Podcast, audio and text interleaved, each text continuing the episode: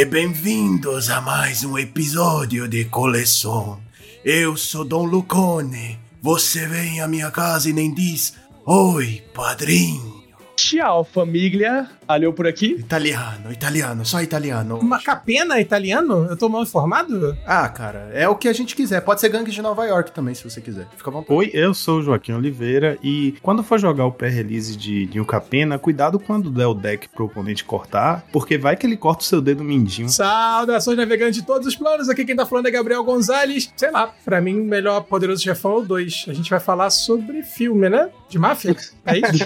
filme, filme foi, é, pode ser. A sua ignorância é um desrespeito para esta família. Precisa conversar com os peixes. É, o, bo o bom é que nossos telespectadores não estão vendo, mas o, o, Joaquim tá fazendo um carinho no pitoco, assim, no melhor estilo Don Corleone, né? É, o Poderoso Chefão. Assim, é, Exatamente, senhoras e senhores. Hoje viemos diretamente das ruas de Nova Capena para falar da nova coleção de Magic com temática de máfia e tomara que tenha alguma carta boa. Tudo isso e muito mais logo depois dos nossos reports. Hey, Al Capone, vê se te emenda. Já sabendo teu furo, meu nego, no imposto de renda.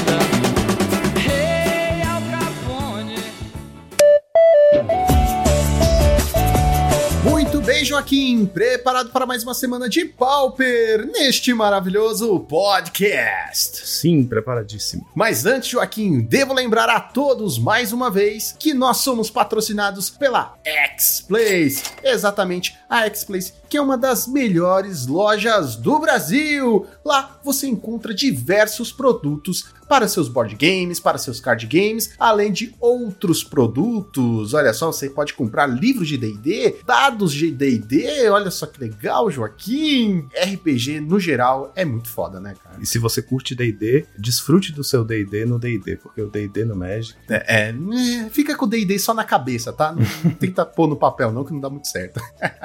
e lembrando vocês também que nós temos o cupom de desconto MONARC5, que dá a vocês direito a 5% de desconto em todo o site. Olha só que legal, Joaquim, é que com o cupom de desconto vocês já garantem descontos para a nova coleção de New Capena. Então aproveita assim que a pré-venda estiver aberta, vocês correm lá no site, comprem à vontade. X-Place, onde o seu XP vale o dobro.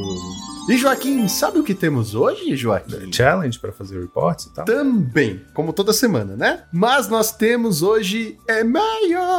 Uh, Monarchs responde. Monarchs responde. O Monarchs responde dessa vez é do Marcos Vinícius Silva. E assim, Joaquim, eu vou te falar que ele mandou o melhor título de e-mail que a gente vai ler aqui algum dia. O título é O Ninginity mudou a minha vida. Olha só, meu Deus do céu, já tô emocionado.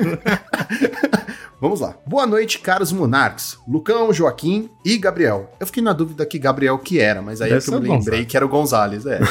Estou aqui para dar o meu testemunho de um jogador de Affinity pós-ban. Entrei para o formato Pauper após um hiato de 13 anos sem saber de Magic. Soube que existia uma loja no bairro e a chama de um jogador que habita em mim reacendeu. Não que eu jogue de burn. Uma piadinha aqui, uma piadoca. Ele é dos nossos. Ele é dos nossos. Achei e entrei nela pisando na língua de tão eufórico que estava. Lá conheci um cara, o dono da loja, Chip, e dois jogadores, o Gustavos e o Gabriel Gonzalez. Eu não acho que seja o mesmo Gonzalez, mas tá escrito aqui, Gabriel Gonzalez. E foi ele que me introduziu no Pauper, me emprestando um dos seus Affinities. Eu já gostava do arquétipo antes de parar e quando soube que ele estava rodando no Pauper, aí que eu mergulhei de cabeça no formato. Tem alguns decks hoje, mas o meu pet deck é e sempre vai ser o Affinity. Fiquei baqueado com os bans que o Affinity recebeu ultimamente, sem querer parecer que não foram justos. Pelo contrário, sei que o banimento só aconteceu quando o deck em questão estava deveras opressor, e assim estava o Affinity. Cara, quem usa deveras é muito inteligente, né? Nossa, opinião, é né? um cara realmente douto. Culto, né? né? É. Douto? Meu Deus, aí você também é culto, eu só conheço culto, nem, sabe é. que, nem sei o que é douto. Aí, continuando. Em paralelo, ouvia o draw do Monarca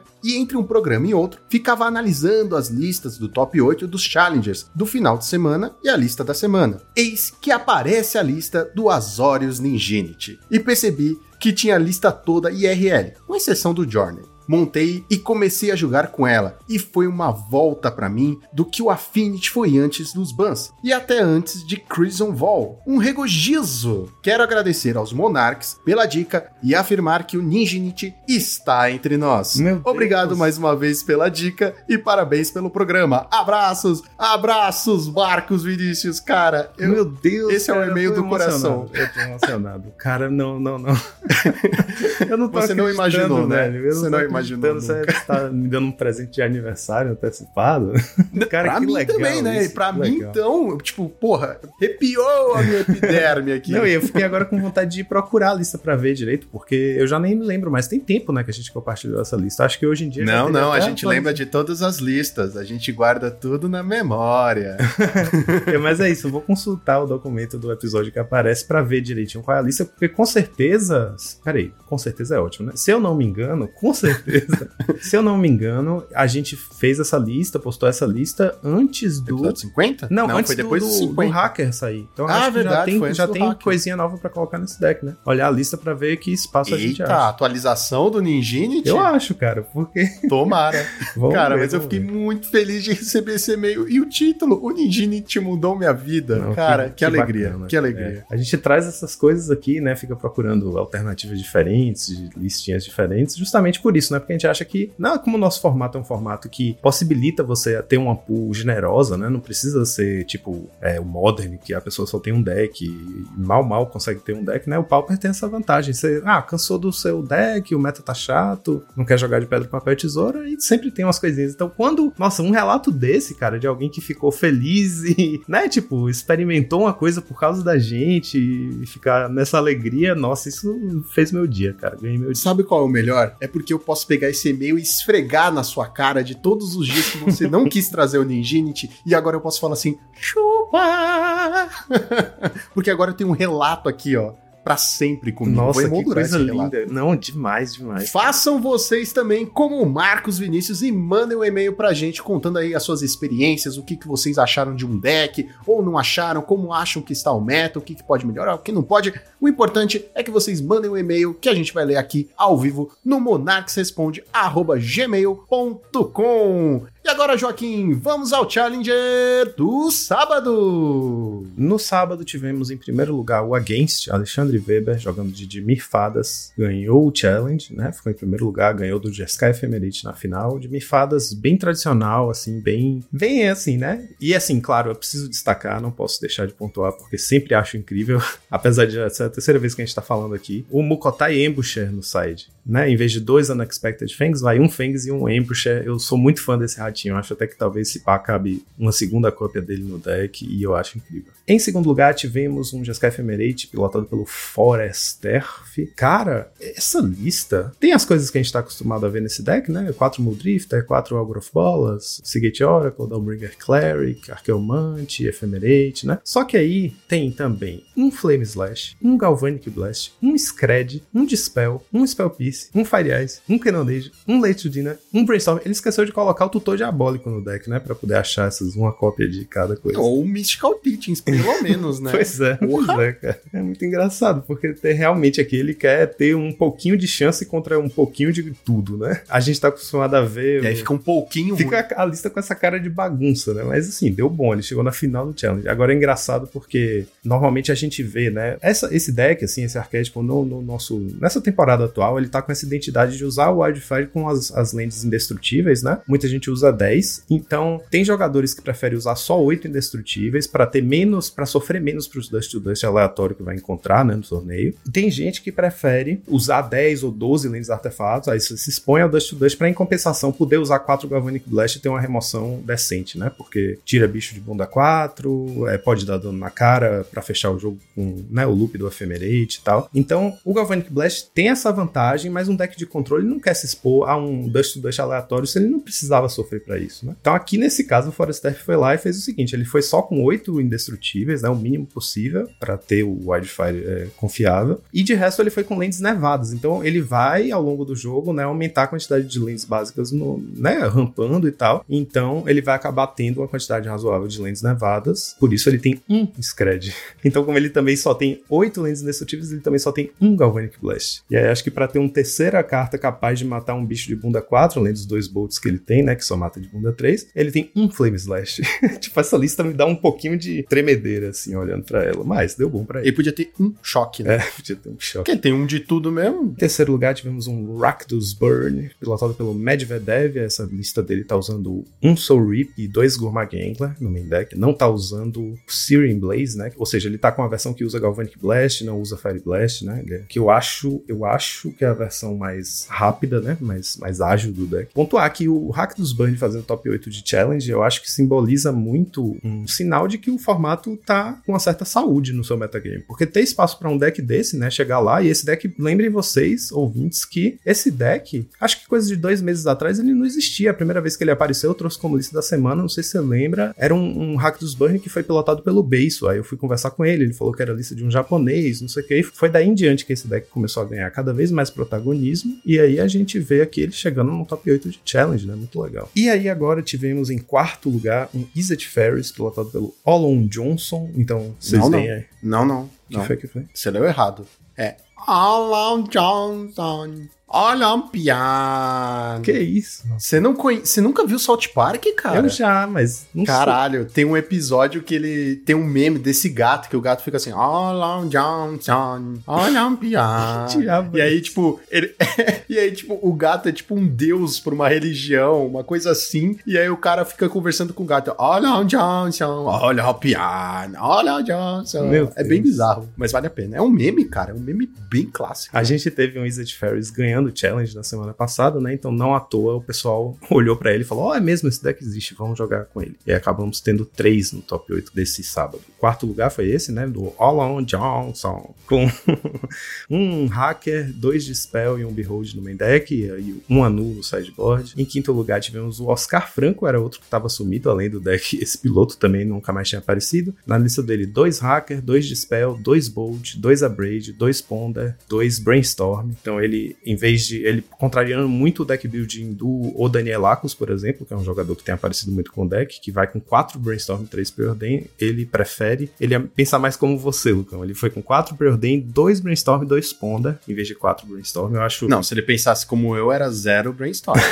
Eu acho uma escolha sábia de essa de dividir, não fazer quatro brainstorm, fazer mais é, ponder, né? Porque o ponder é muito melhor no começo do jogo, o brainstorm é melhor mais pro late quando você quer melhorar a sua mão, né? No começo do jogo você precisa construir sua mão primeiro. Em sexto lugar tivemos Inside Out Tribe Combo, pilotado pelo Channel One, é a mesma build que a gente comentou na semana passada. É, eu acho que já talvez a quarta semana seguida que o Inside Out aparece no top 8, né? Tá quase ganhando essa, esse, essa cadeira fixa aí. E acho muito bacana, porque é um deck, é outro deck que tinha desaparecido, foi reerguido aí da, da, da tumba. Essa build com que a gente falou semana passada, que joga com três cópias de pique, que talvez esteja no páreo com Fire Ice sobre ser a minha carta favorita do Magic. Eu gosto muito dessa carta. Um azul, um instante. Sabe qual é o pior? Depois que você falou dessa carta, eu fiquei com vontade de usar ela em vários decks. cara. Ela é muito, É legal, muito legal. cara. Tipo assim, uma cantrip que, né, ela se substitui, você não tem que se preocupar que ela gere valor e vai te dar informação, cara. Informação pode valer ouro, pode valer mais que uma carta. Pra decks de combo, eu acho fundamental, né? Você saber se o oponente vai ter resposta pra poder combar. Mas eu acho que até um deck de controle pode se beneficiar de usar. Pô, cara, é isso que eu queria falar. Será que não rola jogar num deck de controle, sei lá, num Jeskai aí? O cara do Jeskai aí, um monte de um cartas aí, por que não? Eu acho que vale testar. Em sétimo lugar, tivemos o Jeskai Ephemerate do Ryzen 01, o próprio, um dos padrinhos desse deck, né? A build dele, a única coisa que eu vou destacar é que tem quatro cópias de Fire Ice, então alguma coisa certa ele tá fazendo. Ou não, já que nosso amigo ali em segundo lugar tinha uma cópia de tudo e foi mais longe. em oitavo lugar, fechando o nosso top 8, tivemos um Izzet Ferris pilotado pelo Tsubasa Cat, a mesma lista do Danielakos, ou seja, aquela que usa com 4 Brainstorm e 3 Predator. E os top decks foram, primeiro lugar, Boros Synthetizer, com 8 decks, 17% do meta. Segundo lugar, Dimir Fadas e o seu irmão Izete Fadas, 6 decks, 13% do meta. Terceiro lugar, Hack dos Madness e Affinity, 5 decks, 10% do meta. E agora vamos ao Challenger do domingo. No domingo, tivemos em primeiro lugar o campo do time Asa Branca, nosso querido amigo Campo, pilotando Azorius Familiars, olha só. Meu querido conterrâneo Campo. Bora, Bahia. Bora, Bahia. Porra. É a lista dele com um vira-lata. Sabe qual é o vira-lata? É o caramelo. Sabe quem é? É o Sage's Row Denizen, né? Aquele bichinho do combo, né? O nome dele é Sage's Row Denizen. O pessoal pessoal online chama ele muito de SRD, que quem é do mundo dos pets sabe que SRD é sem raça definida. Esse é o vira-lata do Pauper, que é aquele bichinho azul que mila, o oponente mila dois toda vez que uma criatura azul entra no campo de batalha sob seu controle. Então a forma do deck ganhar por combo no main deck, né? E essa lista do campo tá bem limpinha, né? Bem quadradinha. Ele tá sem Counter Spell, né? Que é a hard counter que o deck tem usado às vezes uma cópia. Ele tá sem Echoing Truth, tem quatro Snap. Então o Prohibit ele maximizou também, tá com três cópias. Um Deep Analysis, que eu gosto muito nesse deck, acho incrível. Eu acho que faz sentido não estar tá usando mais tantas Deep Analysis, porque ela é muito boa contra fadas, e a fadas a gente tá vendo que ela não tá dominando tanto o meta, né? É isso aí, essa listinha dele bem limpinha, assim, né? Com menos variância, porque tem menos cópias únicas de cartas específicas, é mais, né? É, três Ponder, quatro Preordain, três de tudo, quatro de tudo, né? De quase tudo. E no side dele ele tem duas cópias de Last Breath e duas cópias de Stonehorde Dignitary, né? Para lidar com os bichos que o Snap não lead, e quatro Dust Dust que não podia faltar. E para quem estivesse perguntando, tem uma cartinha no side que é Nature's Chant, né? Ele tem quatro Dust to Dust, um Revoke Existence e um Nature's Chant, que é o seguinte: é uma carta híbrida, Celestia, né? Ela custa um e a mana híbrida verde e branca, e ela faz exatamente um desencantar, é um instante que destrói o artefato ou encantamento alvo. Aí você se pergunta por que, né, usar isso em vez de um segundo Revoke Existence ou outra forma de destruir artefato encantamento? Porque essa carta é verde, né? Então, o familiar, o Sunscape Familiar, ele reduz o custo de mágicas verdes ou azuis que você controla. Pelo fato dela ser considerada uma carta verde, né, para efeito de cor de carta, ela é dourada, é como se fosse uma carta dourada, apesar da mana ser híbrida. É uma carta que você consegue castar por mana branca, mas ela é uma carta verde, então ela tem o desconto de um mana, ela pode ser castada por um mana, né? Então, um mana desenchante é muito bom. Next Level Play, porra. Legal, né? Legal. Curti. É legal. Em segundo lugar, tivemos um de Mirfadas, pilotado pelo Backoff. É, a lista dele com dois Suffocate Filmes no main deck. E uma coisa que eu acho muito legal no side, uma cópia de Reaping the Graves. Né? A gente já falou brevemente sobre isso, mas esse deck basicamente opera em cima de criaturas, né? Controla board com criatura, agra com criatura, faz tudo, é até card advantage com criatura. Então, seus bichinhos fazem muita diferença. Uma carta dessa numa mirror, nem que seja, não precisa ser uma mirror de UB, pode ser o B contra o R, o Reaping the Graves pode ganhar o jogo facilmente, né? Porque é uma guerra de recursos e você fica com uma vantagem absurda se você consegue voltar para mão todos os seus bichinhos que foram morrendo e sendo anulados ao longo de uma match dessa, né? Que é realmente muito desgastante, muito grindante. E além disso, duas cópias de Anu no sideboard, que também é outra coisa que a gente virou que já se tornou um staple, né? Porque o azul e o preto juntos não resolvem bem artefatos resolvidos. Então, nada mais natural do que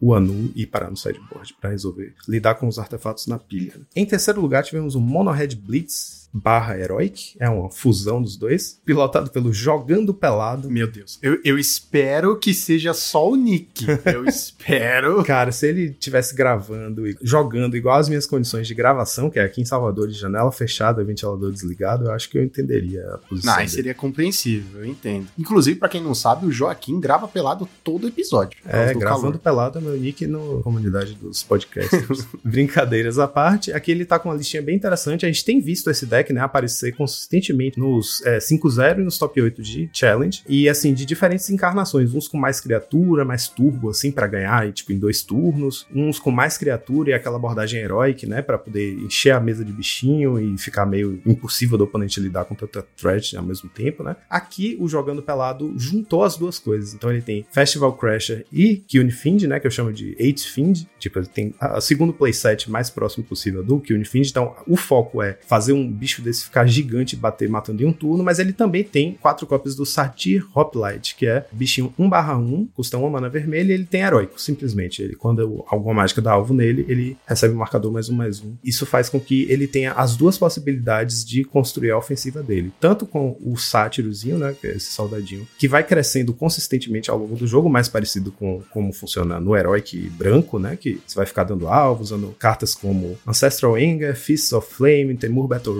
Brute Force, Mutagenic Growth. Então seu bicho vai crescendo e ele tem quatro cópias de Apostles Blessing para proteger o bichinho também. Então ele consegue aqui, né, tanto fazer um, uma threat no turno 1, que é importante para esse deck, quanto ter um bichinho que cresce de forma permanente, né? Em geral, esse deck só joga com criaturas que crescem só aquele turno, batem e, no e depois ficam completamente inúteis, né? Voltam para estaca zero. E esse sátirozinho é interessante porque ele cresce de uma forma mais consistente. Então, ele tem essa outra forma de ofensiva que é que também se garante no late game. Você não precisa ter gás na mão o tempo inteiro se seu bicho é um 17-17. Você só precisa ter um Apostles Blessing para proteger do cast down. Então, acho bem interessante ver que os jogadores abordam de formas diferentes nessas né, listas. Toda hora é uma coisa um pouco diferente. E achei legal essa ideia aqui do Jogando Pelado de usar o Sátiro como a terceira criatura do deck, que é sempre a criatura flexível, né? A gente já viu aquele Mage Ring Bully, né? Que é o Bully original do Boros Bully lá, que é qualquer um vermelho 2/2 Prowess, mas que é obrigado a atacar todo turno. E aí ele falou: ah, entre um duas manas 2/2 Prowess,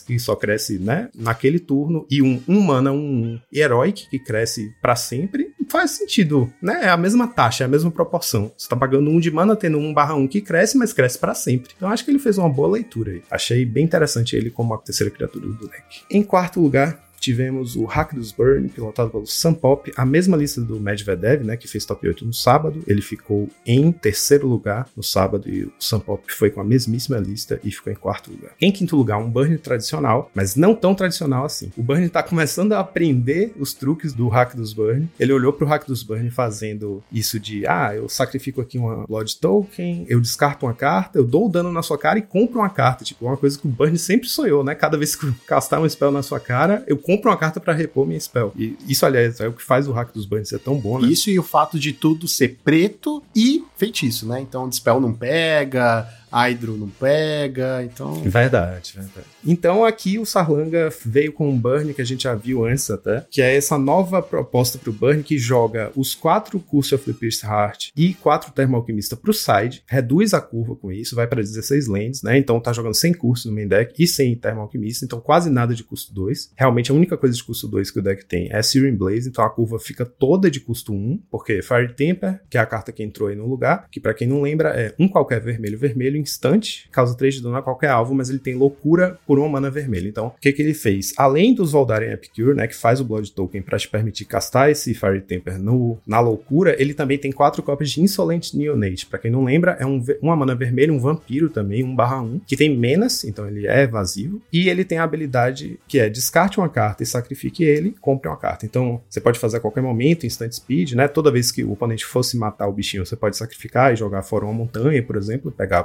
procurar gás. Então ele meio que tá é, maximizando aí na, na, ideia do que fez o Voldaren Epicure se tornar bom no Burn, né? Que é esse fato de você poder cavar mais pelo seu deck, além dele entrar e já dar o dano. O Insolent Neonate faz quase a mesma coisa, né? Porque ele tem menos, então provavelmente vai conseguir bater pelo menos uma vez, né? Bater esse um aí pelo menos uma vez. E essa habilidade de descartar, então tendo oito outlets de Madness, ele se garante para ir com quatro cópias de Fairy Temper, totalizando 36 spells de dano direto. E aí, com isso, ele joga as Curse e os Termo Alquimista pro side. Eu acho essa build bem interessante, né? Que é isso que eu falo, é o Burn tentando aprender um pouquinho com o hack dos Burn, essa coisa da eficiência de descartar a carta e usar o Madness e dar um draw, né? Pra ter gás, continuar tendo gás. Então, assim, isso para mim marca uma coisa muito bacana. Matana chamou a atenção da última vez que a gente estava discutindo no time sobre o estado do metagame do Pauper, né? O que, que a gente achava, se a gente sentia que tava ok. E de fato, depois do último banimento, apesar da gente ter falado, ah, isso não vai fazer nada com o Affinity e tal, o Affinity ainda tá muito presente, ainda tá inegavelmente forte, mas você vê que acontece às vezes dois fins de semana seguidos, sei lá, em que não aparece nenhum Affinity no top 8, né? Ele tá presente no meta, tá sempre entre os top decks, mas não é mais aquela coisa opressiva que estava sendo há pouco tempo atrás, e com isso o meta tá bastante variado, porque a gente vê também que apesar da presença grande, o Dimir Fadas não tá exatamente dominando o metagame, né? Então isso abre espaço para decks interessantes, incluindo aí Mono Red Heroic, né, que tem feito resultado, Inside Out, que tem feito resultado, e o Rakdos Burn ter se tornado um deck competitivo no. Isso diz muito, né? A ponto do próprio Burn, que é um deck clássico, né, que tá no formato há muito tempo e que evolui super devagar, está agora se adaptando baseado no Rakdos Burn, que é um deck novo, que não existia no metagame. Então isso é muito bacana. Eu acho que isso são sinais positivos de saúde no formato, né? Quando tem essas novidades entrando no páreo e inspirando os outros decks a se adaptarem também. Pô, isso para mim é bem bacana. Aquela coisa que você fala do ecossistema, né, Lucão? É como se você visse um ecossistema saudável em que a de novos organismos reequilibra o ecossistema de uma forma dinâmica, né? Um aprendendo com o outro. Até a chegada de Commander Legends. É, pois é. Preparem-se. ah, a gente tem dois meses aí pra, pra desfrutar desse. Foi tão desse... bom enquanto durou o meta, né, cara? Pô, Mas assim, eu acho que vai ser interessante ver a PFP trabalhar antes da carta sair no mall, sabe? Da bomba que for. É, Vamos vai estar no. Assim, uma semana antes de lançar. Ó, gente, isso aí já tá banido. Como a beleza? gente quis que fosse com Fall From Favor, como a gente quis que fosse com Shutterstock. Cara, é pra isso que eles existem, pelo amor de Deus. Que se for pra esperar sair pra. Pô, ah, não, realmente isso aqui tem que banir. Até eu falo. Vamos né? ver qual vai ser a bomba da vez. Mas é isso, aproveitamos aqui para dar essa palhinha sobre o estado do método. Seguindo o nosso top 8, é em sexto lugar, falando em decks que há pouco tempo atrás não existiam no formato, o Cycling Storm. Esse tá aí há um pouco mais de tempo, mas na mão do próprio Bryant Cook, aqui nesse caso, que chegou em sexto lugar no domingo, que foi o grande revolucionário desse deck, né? Que trouxe muitas ferramentas novas. O cara realmente tem uma mente. é, as sinapses dele são plugadas de uma forma diferente. Ele opera na, na lógica da- do Storm, ele realmente enxerga coisas surreais. Ele mudou os padrões de jogo desse deck, enxergou jogadas novas, o pessoal. Ele enriqueceu bastante, né? O que, que esse deck se transformou no nosso formato. Inclusive, ele ganhou um challenge, né? Foi um marco quando aquilo aconteceu. Em sétimo lugar, tivemos um Grixis Affinity. Ó, só porque eu falei que às vezes o Affinity não aparece, ele vai lá e me dá essa rasteira. Ah, mas uma cópia tá tudo bem. É, uma cópia, verdade. Pilotado pelo Condescend, é o Grixis convencional, que a gente tá acostumado mesmo, é 11 cópias de, de compra duas cartas, ele tá com 4 Touchcast, 4 Dispute e 3 Reckoner's Bargain. E no sideboard, além do Spell Piece e 2 Durez para combater o Dust to Dust, o que ele tem de novidade aqui é uma única cópia de Weather the Storm, melhorar ainda mais a match contra o Burn, né, já que ele tem 3 Reckoner's Bargain, que se você tiver um Gourmag Angler ou Mirror Enforcer na mesa, você pode ganhar 7 de vida na hora que você comprar suas duas cartas. Isso pode realmente virar o jogo contra o Burn. E em oitavo lugar, fechando aqui, e outro sinal de um meta saudável, Boggles, pilotado pelo Mogget. O deck estava bem presente um tempo atrás, né? Agora deu uma esfriadinha, como a gente viu com nossos especialistas Alio e Juan. Esse deck realmente tende a sair um pouquinho do radar quando o pessoal começa a carregar demais no edito. Aí espera umas semaninhas, deixa baixar a guarda de novo, ele vem e fica em primeiro lugar.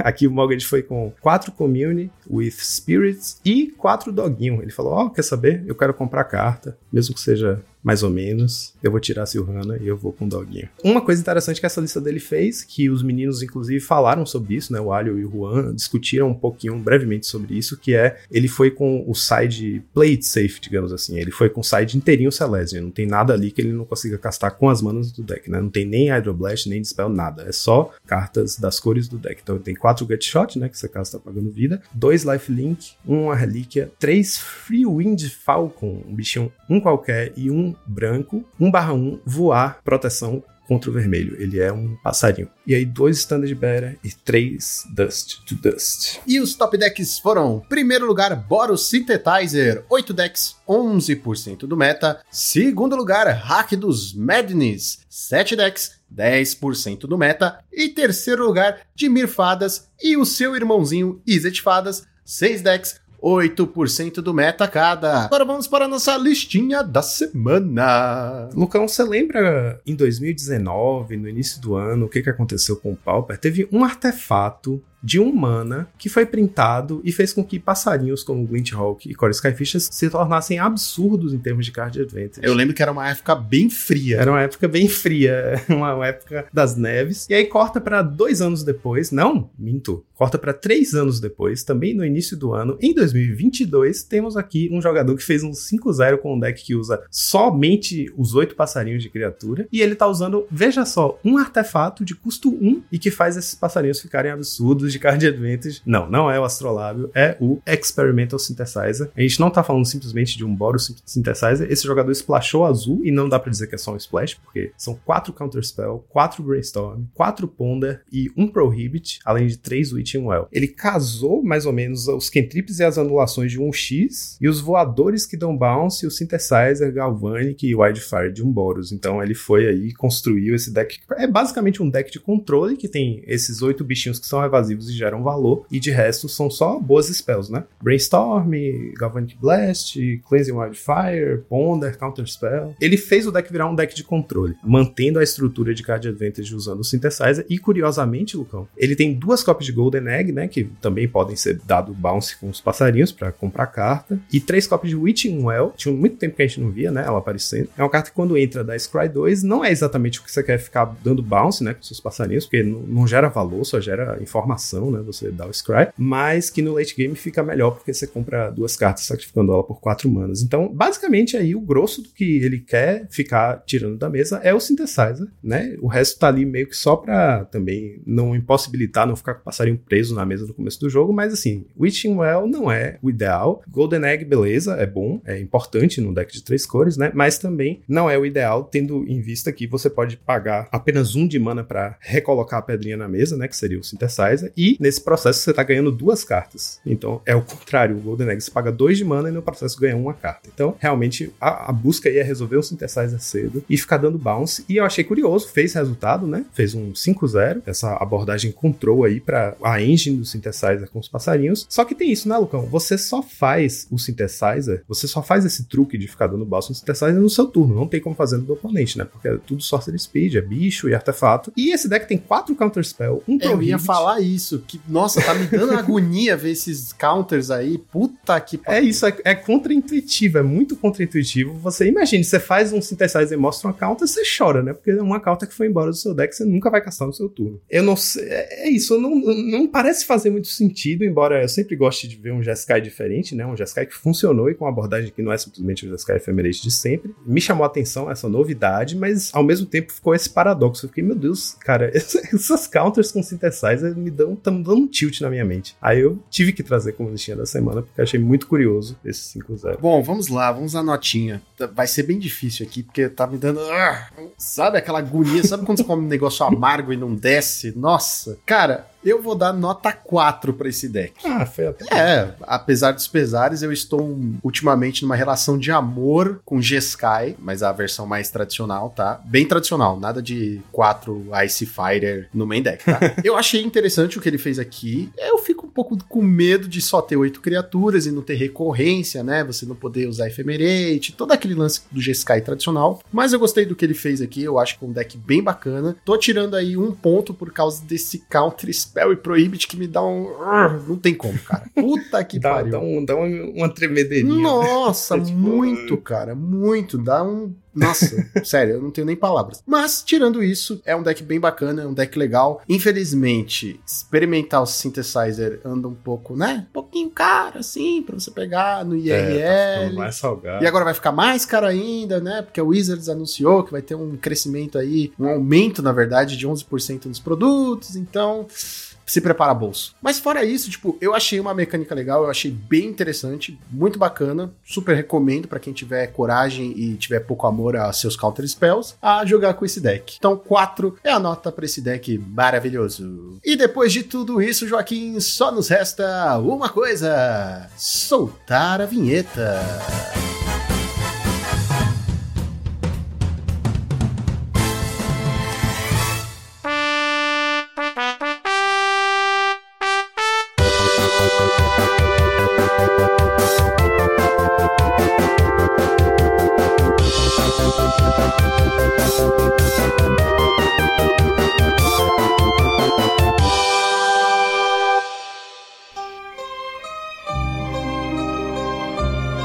Ok, galera. Antes de a gente começar a Ah, falar. nossa animado. coleção. Ah, não, não, não é que começamos. Começamos animado. Ok, galera.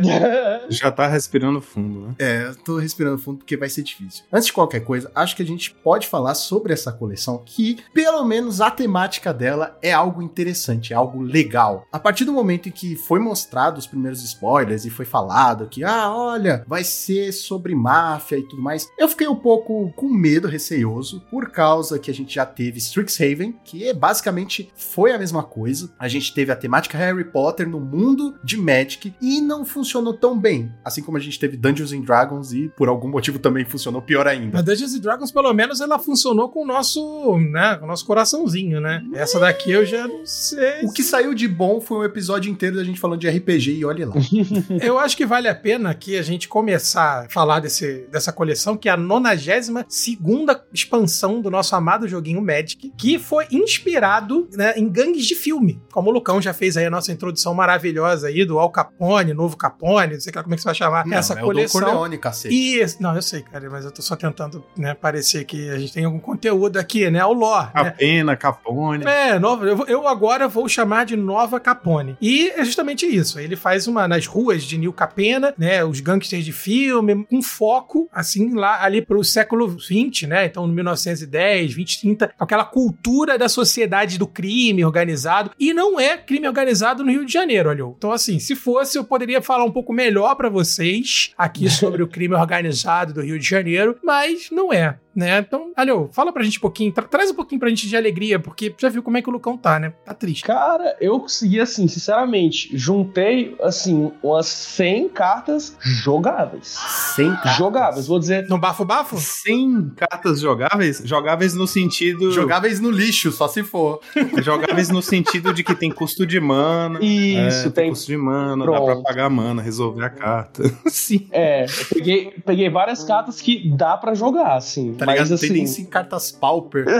Quem dirá? Mas tirando essa parte aí que a gente vai se entristecer um pouco, a temática é muito legal. Eu achei muito bacana que as cartas, elas estão naquele estilo que o Gonzalez gosta, bem tematizadas. Elas estão totalmente dentro da proposta que a coleção traz. Isso eu achei legal. É, pelo menos. Concordo. E eu acho assim, eles têm tirado de letra uma coisa que é assim, tudo bem. A gente tem que pensar, na verdade, que a gente tá voltando para o normal de um set standard, né? Tem umas duas ou três cartas ali que podem ver jogo no Pauper. É mais ou menos por aí que a gente tava acostumado a ver, é porque a última coleção standard, que foi o, o Gion Dynasty, foi muito, muito boa, né? Foi excepcional. Então, tipo, é, a gente talvez tenha ficado um pouco mimado e esperando que essa fosse ser assim também. Mais uma coisa que eu acho muito bacana e que vai em linha aí com o que o Lucão tá falando, da temática, né? De como eles adaptam a temática e usam as mecânicas do Magic para representar tematicamente, né? O flavor do, do set que eles estão usando. Isso eu acho que foi muito bem sucedido, assim. Em termos de design, as cartas estão muito interessantes. Eu acho que tem umas cartinhas... Assim, é, é isso. Não são exatamente cartas que estão no power level para ser, né? Staples, Pauper. Mas cartinhas que dá para experimentar, que dá para achar lugar em alguns decks para testar e que tem mecânicas muito interessantes. Em termos de design, eu tenho aqui talvez umas três ou quatro cartas para dar como exemplo, assim, de tipo mecânicas muito bem construídas e o design das cartas eu acho que eles andam mandando muito bem. E eu acho que esse site segue com isso, né? Muito embora em termos de power level não chegue lá, né? E também não sei, eu senti que dessa vez eles deram uma prioridade assim pra criaturas, assim. Eu acho que tem várias criaturas que entraram pro palco e algumas realmente são legais, sabe? Então, sei lá, talvez não tão competitivo, mas tem várias criaturas que dá o pessoal brincar no seu seus decks, tá ligado? Deck até às vezes fofa várias criaturas diferentes, né, que dá pra tentar coisas novas. Eu acho que é mais sobre isso. Eles estão dando espaço pra talvez arquétipos novos, tier 2, tier 3, mas tem uma variedade agora, assim. E assim, olha, uma coisa que eu tava reparando, né, e até corroborando com o que vocês estavam falando, a Wizard, ela realmente decidiu seguir o caminho, tá? Que, por exemplo, o Runeterra, eu vou sempre comparar o Runeterra, que é um card game que tá sendo muito bem sucedido, de trabalhar com lore né, a fundo. né? Nós, jogadores de Magic, a gente gosta, quer dizer, na sua grande maioria, de, da, da conectividade das cartas. Não adianta só botar Planeswalker brigando com Planeswalker eternamente, entendeu? Você tem que ter ali as subdivisões, as cartas que conversam entre eles. O Runeterra faz muito isso, né? No caso, por exemplo, quando- uma carta que tem relação com um- o que seria o Planeswalker, né, que é o campeão lá do LoL,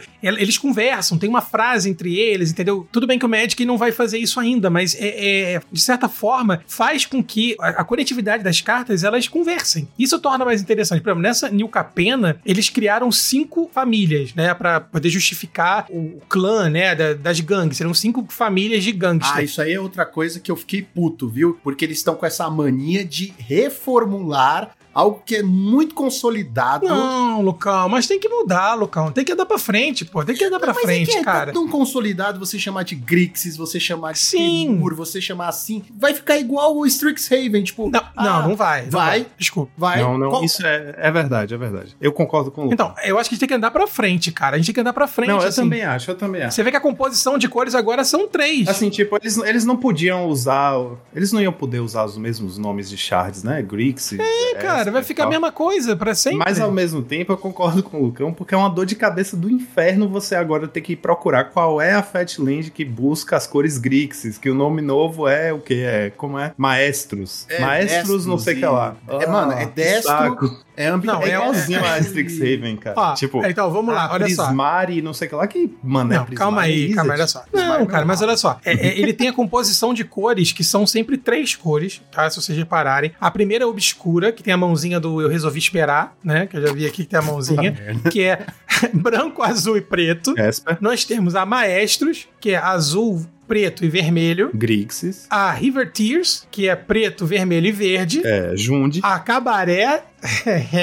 cabaré, né? Cabarete, que é vermelho, verde e branco. Naya, E por fim, os Crebrado. Crebrado tudo, os Brokers, que é verde, branco e azul. verde, branco e azul, Band. Eu acho isso muito legal, cara, porque é, é Band, entendeu? Mas. É Band, É, Esses, tá esses- esses nomes já estão na nossa cabeça, cara. Não tem como tirar. Sim, Lucão, mas é por conta de, de um lock que funcionou, entendeu? E assim, Eu sei, eu se você tá mudando de plano, você tem que trazer coisas novas, que não tudo faz bem, sentido. Tudo bem, mas você vai, você vai chamar de maestros? Não vai. Não vai pegar mais essa. Você um dia, um dia você chamou de três cores. Não, É, porque não, quando eu comecei Não, a jogar, eu já chamava de Ah, Grixis. desculpa, jovem. Porque já existia jovem. o Grixis, entendeu? Os meus amigos, a turma do Matana, Lucão, chamava de três cores, entendeu? Antes de inventarem isso aí. Era UBR. Grixis era UBR. UBR Control. Exato. Uber Control. Não, eu vou aproveitar essa, essa situação que a gente se colocou aqui pra enaltecer o fato de que eles criaram nomes muito bons pra esses shards, cara. Que ficaram pra sempre nas nossas cabeças, né? Tipo, fala Esper, você já sabe, é preto, azul e branco. Fala Júlio, você já sabe, preto, verde e vermelho. É tipo, já entrou na nossa cabeça, cara. Eu acho muito legal isso, que a gente sabe os nomes das combinações. Bem como as guildas também, né? Boros, Dimir, Izzet e tal. Eu acho E muito é algo legal. original, é algo legal, tá ligado? Agora, Prismari. Eu nem sei o nome dos outros. Eu só sei Prismari porque eu gosto do comando Prismari, tá ligado? Tipo, Lorhold, que o Gonzalo chamava de Leopoldo. Leopoldo. ô, ô, ô, Alio, esses, esses mesmos caras aí, conservadores, essa direita do Magic aqui que tá falando, é contra, é contra a borda branca, entendeu? Aí quando eu defendo a borda branca, Ah, isso com orgulho, com orgulho. entendeu? Aí eu defendo a borda Gente. branca, aí eu sou hostilizado nesse meio. Agora, não, peraí, que agora a gente vai. Agora a gente tá pisando em um território muito perigoso. Borda Branca é um crime. Mudar o nome das guildas. Gente, é vintage. Magic daquela forma antiga, cara. A borda branca. Não, a arte não, não. antiga. Não, não. Arte Gabriel, antiga. alho, arte antiga, alho, vocês vão alho. concordar comigo, né? Alho, arte alho, antiga. alho. Não, não quer, Alho, go- não, não gosta, não gosta. Eu tava. Cara, eu tava gostando de você, velho. Eu tava adorando você. Alho, deixa eu te falar um negócio. Você é um convidado na minha casa e você me desrespeita assim. Eu acho que você tá precisando eu falar com os peixes. Você vai acordar, você vai acordar de, de manhã. Com a cabeça de Então, cavalo, cabeça né, de né? cavalo, assim. Com a cabeça de um alho na cama. pois, ó. pois essa contalhão, inclusive, é do meu irmãozinho mais novo, de 11 anos. Ele nem era nascido na época que a arte era, antiga existia, e ele mesmo diz que a arte antigamente era muito melhor. Não, a Ela arte realmente tudo bem. parecia um- Arte Mas a gente sim, tá falando da borda. sim, Mas a- frame sim, mas, Mas, é a borda branca. branca. Alho, é coisa ó, que, é o segundo aviso. Se falar da borda de novo, Esse garoto vai longe, tá? Esse jovem vai longe, tá? Pode contratar ele vai mesmo. acordar com a boca cheia de borda branca, mano. Acabou, acabou esse episódio, acabou. Até semana que vem. E o meu ponto também sobre, a, sobre as guildas que estão falando, né? Não sei, até o próprio o, o Rosewater tava falando, né? Que eles criaram essas guildas inicialmente, principalmente as de Ravnica, pra dar uma abordagem específica a como você interpretar as duas cores juntas. Mas que existem outras formas de interpretar as combinações das cores que vão ser abordadas mais pra frente. Então, é, realmente, né? Eles estão tentando. Sabe o que eu acho que aconteceu? Eu acho que levou muito tempo pra isso mudar, entendeu? E aí se consolidou nesse período. Talvez. Finalmente a, a Wizard resolveu pensar alguma coisa nova, E né? eu acho que assim não tem jeito, né, cara? Eles criaram uma identidade com esses nomes e tal, e, tipo, foi a primeira vez que eles fizeram, então ficou, né? Tipo, pegou, não tem jeito. Mas foi o período. Por exemplo, lançou em Ravnica, lançou lá na outra coleção que eu não lembro o que foi dos Temur lá e tudo mais. Nova Ravnica, Ravnica 2.0, É, aí a Wizard fica nisso, né? Isso, a Lara. Só que depois de muitos anos, é que eles resolveram relançar com outros nomes. Só que nesse período já se passaram o quê? 10 anos de Magic praticamente. Tudo bem, talvez um pouco menos, mas ainda assim se passaram muitos anos, se consolidou e querer que a galera chame de outro nome é difícil. Eu fico feliz que a gente tá tiltado com um negócio que, Que ainda não é a coleção. Tão, não é tão Não ruim nada- quanto a coleção, entendeu? Quando a gente Daí chegar na você já coleção. tiram, né? Tipo, quanto vai ter. É isso, já vai estar tão mal-humorado nesse negócio que aí vai falar, beleza, cara, tranquilo. Beleza. Maravilhoso. Vamos puxar então as melhores cartas do formato, começando pelas Lands, que é a única coisa que presta Não, nessa não. coleção. Não, porque as Lands a gente vai falar no final pra gente terminar com alegria. Caralho, que cara. É, É, é, desculpa, deixa que a coisa linda, Gostei. meu amigo. Tá muito bonito. Ah, Lady Aqui, são foda. Eu adoro que sempre acontece na hora que a gente manda a página pro Gonza ir acompanhar as cartas com a gente. É a primeira vez que ele tá vendo as cartas e ele achando lindo. Eu adoro isso. É isso, É gente. surreal. Tipo, no dia de falar da coleção, é a primeira vez que ele tá olhando pras cartas. Começando pelas cartas brancas. Ah, tá muito difícil escolher alguma coisa. Mas eu vou começar falando aqui da Boom of Safety. Um mana branco instantânea. Coloque um shield counter na criatura alvo e você dá Scry 1. Ah, o shield counter, ele é. Bom, ele já fala o que ele é, né? Ele é um counter, um marcador de proteção. Você coloca naquela criatura e se a criatura fosse ser destruída, você remove o marcador. É basicamente aquela Totem Armor, né? Só que como um marcador. É, só que tem uma ressalva, tem uma ressalva. Se ela fosse ser destruída ou se ela fosse levar dano, ou seja, não precisa ser dano letal, dano suficiente pra matar a criatura, é só um de dano. Então, tipo, o oponente dá Ah. uma- um lava dart no bicho já perdeu o escudo, sacou? Tem essa ressalva. Agora, eu vou falar pra vocês uma coisa, assim, é interessante a gente pensar que é uma mecânica totalmente nova no Magic, né? Eu não lembro se isso tem em outras coleções. Não, não é Agora, novidade, eu vou não. dizer, Icória- eu vou dizer para vocês de onde tem igual. e Coria, se eu não me engano, saíram marcadores de tipo lifelink. De habilidades. De é. habilidades. Não, de proteção que eu tô falando, né? É, realmente é novo. Não, mas é o que eu tô dizendo não é novo nesse sentido, mas sim, de proteção é a primeira vez. É que esse lance de sair lifelink, sair, sei lá, é, marcador de trample, de veneno, são coisas novas, né? E eu acho bem legal, na verdade. Agora, eles pegaram, copiaram do, do Runeterra, hein? Essa habilidade já existe lá, hein? Na Ó, cara de pau, hein? É, eu vi, eu vi bastante gente falando isso. Eu não Na conheço cara Runeterra, mas de muita pau. gente falou isso. Essa cartinha que você falou, Lucão, eu acho interessante porque, assim, é aquelas cartas que eu não sei, talvez seja limite, assim, limítrofe, né? Quase jogável, mas não porque ela é ruim, e sim porque no deck onde ela entraria, que é o heróico, já tem, tipo, não tem slot, né? Não tem slot pra mágica, mas ali ela pode ser interessante, porque ela dá alvo no seu bicho, né? Então vai crescer um bicho com heróico e essa proteção é bem-vinda, o Scry também é bem-vindo, né? E Então- questão de gosto. É questão de gosto agora. É, Tipo, mas eu ah, acho gostei da arte, vou usar, tá ligado? Mas, tipo. Mas eu acho que ela é, ah, é, pra- é quase jogável. A questão é esse, testar na prática, né? Pra ver, porque às vezes, como é uma mecânica nova, aí eu fico me perguntando, assim, essa, esse brecha de segurança aí do shield counter, de que qualquer quantidade de dano tira o shield counter, pra ver na prática quanto isso é uma fragilidade da mecânica ou quanto, é, na verdade, é de boa e não vai fazer tanto. Pense, por exemplo, num Laguna Band Trailblazer, né? O 04. Você vai castar isso,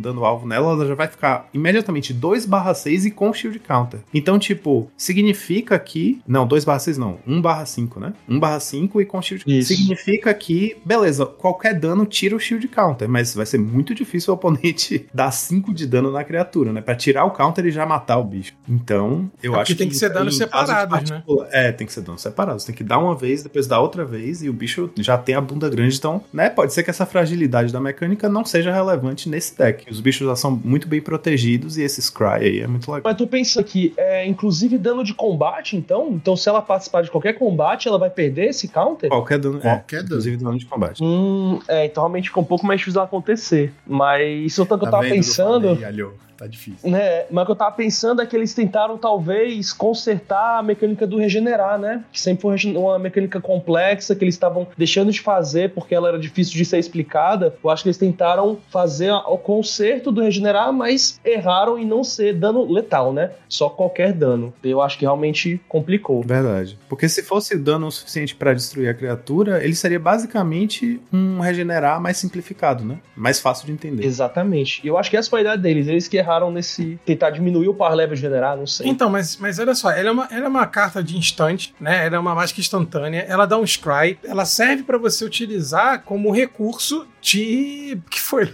A gente tá em 22 minutos de gravação e tá falando da primeira carta É, a gente passou de um site 14. ruim. Isso é um site ruim. Até agora, os 15 primeiros foram os meus favoritos. É a única carta boa do branco. Próxima. Não, é assim, porque na verdade a gente tem que pensar que ela é uma carta instantânea, né? Ela faz a função do Scry, então ela pode servir até como um blefe, cara, de bloqueio, entendeu? Porque Combat Trick. é um combate trick, cara. Você oferece bloqueio e protege ela, sabe? Então, assim, pra mim ela é uma carta realmente interessante. Ela, eu acho que ela vem em jogo, como o Lucão falou, serve pra um slot de gosto. Não sei, cara, assim, eu vejo muita, eu, eu vejo muita funcionalidade nela, entendeu? Ela, como diz o nosso querido Sanduba, né, gera valor. Ela tem um valor interessante ali, não só pelo Scry, mas às vezes até pelo próprio combat trick, né, dela que você consegue gerar alguma, alguma interação ali com bloqueio, com ataque. Sei lá, eu, eu gostei, cara, me agradou essa carta. A mecânica é mais interessante do que o deck onde ela vai funcionar. Eu acho que é isso. Mas ela me lembra aquele Defiant Strike, né? Talvez seja um Defiant Strike, que é coisa de dar o Scry, mas que também faz outra coisa, você só dá um de dano. Protege, né? Seja um Defiant Strike que protege, né? Já vou colocar a carteirada na mesa aqui.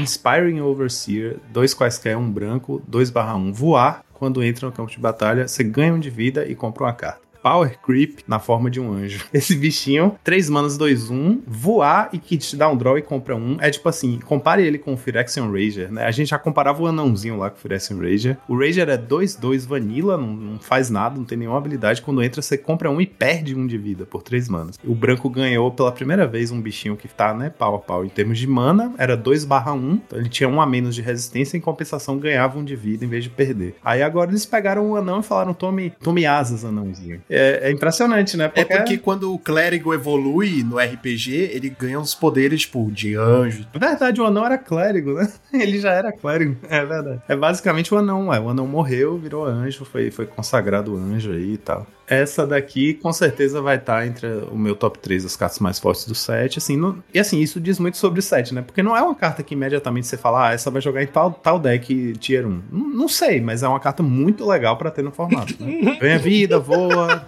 compra carta. É, Muito, animado, o tá White muito Winnie, animado. White Winnie tá felizão que vai poder trocar o clérigo por um, um anjo. Uou, nossa. E o Soul Sisters vai usar os dois, né? É, Vai usar o clérigo e o É outro. verdade, é Anjo. verdade. é Estavam falando daquela outra, e eu vi uma que também acho que pode jogar no heróico, né? Mas aquela coisa, comparar um pouquinho menor, é o Raffin's Guidance, né? É um encantamento de um de custo branco, que dá mais um, mais um, e ele pode voltar do cemitério pagando dois e um branco, né? Você dava na sua criatura do cemitério, ele dá esse mais um, mais um. Claro, ele iria pro heróico, né? E seria, na verdade, o, o quinto slot do Sentinel's Eyes. Mas ao mesmo tempo que essa coisa do Sentinel's Eyes de precisar exilar as cartas do cemitério, né? Esse não precisa exilar outras cartas, né? Ele tem esse custo maior, de 3 de custo, mas ele não precisa exilar. Então ele também cabe mais fácil. E desde que você tenha tá naquele mid-late game, você tem a mana, você tá precisando conseguir jogar a carta, você vai jogando e pode até fazer uma versão de herói com várias dessas cartas que vai ser ainda mais resiliente contra counter, que vai sempre jogar escantamentos do cemitério, né? Então acho que pode jogar uma versão aí de herói. Eu acho que esse, essa carta que você falou, ela é igualzinho o anjo que o Joaquim mencionou. É a mesma pegada.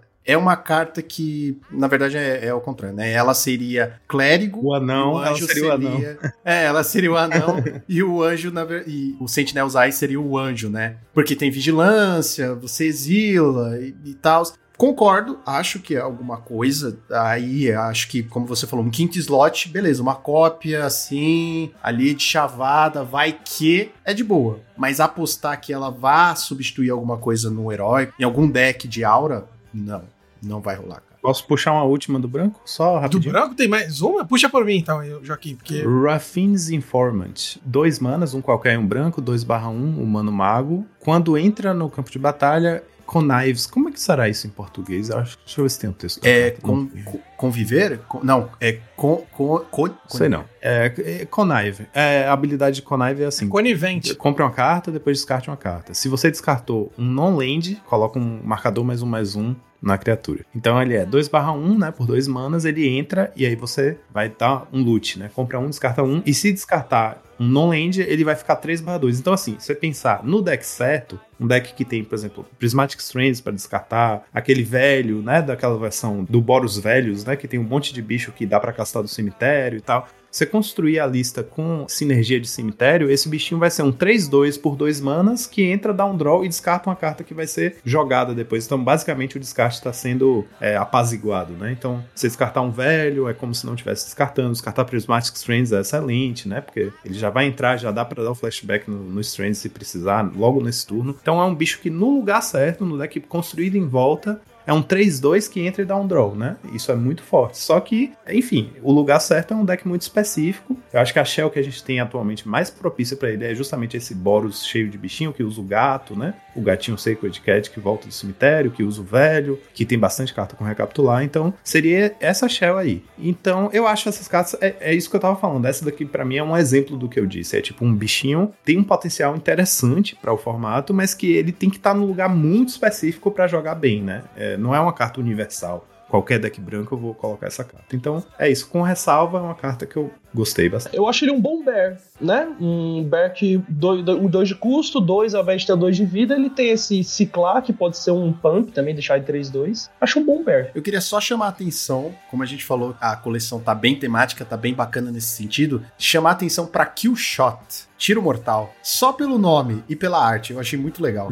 e é mais uma carta do branco que bate na trave. Né? Três manas, dois quaisquer, um branco, um instante, destrói a criatura alvo atacante. Se parar pra pensar que a gente tem aquela. Como é o nome dela? Eu esqueci o nome. É um qualquer, um branco, instante também, destrói a criatura alvo virada. Criatura alvo atacante, criatura alvo virada é basicamente a mesma coisa, né? É, tipo é assim, pode tudo bem que virada é né? é mais limitador, é. Mas assim, você pensar, a gente já tinha uma que destruía a criatura atacante, basicamente por um de mana a menos, essa daqui não vai ver jogo Cara, nunca, né? eu, eu juro, se sair a mesma carta tirando o atacante, né? Tirando essa parte que limita o branco, eu acho super jogável em qualquer deck que use. Verdade. Um, um três manas instante destruir a criatura alvo. Exato, já três seria... manas. Eu sei, todo mundo vai falar, ah, é muito, cash down é, é dois, mas, é. porra, pro branco, tá perfeito, cara. Eu acho que seria legal. Bota non-white creature, pronto. Pronto. É, é pode, pode, ser, pode ser. Já virou um Doomblade branco. É, mas Verdade, eu não acho que ia ser ruim, tá ligado? Se fosse não, uma Doomblade branca, ia ser uma máquina. De onde custa mais, sim. Se eu puder fazer agora um comentário sobre a arte, né, da Não pode. cartas brancas. É, não, tá bom. Vai, fala, fala. Não, eu queria chamar a atenção, então, além dessa aqui, o shot, que é muito legal também, eu queria chamar a atenção pro Buy Your Silence, que é um, um feitiço, né, que é muito legal, que é o Mickey, a boca, The Mouth, né, cara? Então, assim, não tô falando nem da qualidade das cartas, tá? Que ela é um custo 5, lenta, mas a arte dela é muito legal. E o, o Speakeasy Server, também, que tem tudo a ver com Lord Máfia, né? Um cara ali de, de fala fácil, entendeu? Malemolência, assim. Então, cara, é muito legal. Assim, eu tô muito satisfeito com esse lore, né? A, pelo menos aqui das cartas brancas. É essa que você falou, Gonza, o Buyer Silence, além do, do, da arte, né? Em termos de flavor, a carta é perfeita, hum, né? Nossa, Porque é perfeita, comprar é o silêncio é tipo assim, eu tô, te, eu tô te subornando para você calar a boca. Então a criatura é exilada, ela desaparece, né? Resolveu o problema e o dono ganha um tesouro. Você está pagando, tome aqui um tesouro para o cara calar a boca. Isso é muito temático, é muito bem feito em termos de coisas de máfia. Tá vendo? Quando a Wizards quer, ela faz bem feito. É, e eu acho isso, cara, isso eu acho uma coisa genial, que é o Magic é um jogo que tem um sistema de regras tão complexo e tão rico que dá para você criar narrativas usando mecânicas, né? Isso é muito incrível. Cara. Voltando nessa coisa dos decks Tier 2, né? Tier 3. o, tem uma carta aqui que me lembrou o Soul Sisters, né? Que nem aquela outra que eu falei para vocês. É, embora seja uma carta 4 de custo, né? Esse Celebrity Fencer, ele ganha quando uma criatura entra no campo de batalha ou sob seu controle, você ganha mais um mais um. Então ele lembra aquele unicórnio, né? A coisa de ele é o 3, ele é, um, ele é o 4 de custo, 3 barra 2, ele já entra um pouco mais pampado e vai ganhando mais um. Pode ser um, um quinto, sexto slot de unicórnio, que, se o branco quiser que estiver querendo mais bicho parrudo pro deck dele, né? Mas aquela coisa, não é tão jogável. É, mas a vantagem dele é que você não necessita ganhar vida, né? Essa é a única vantagem. Exatamente. Tipo, você tá pagando um, um mana a mais, é um pouco alto pra um White Win, pra um deck assim, mas você tem essa vantagem que você só precisa fazer que a criatura caia no campo de batalha. Exatamente. Então ele roda mais fácil, não precisa da Soul Sister. Só se botar seus tokens, botar vários bichos, ele vai crescendo também.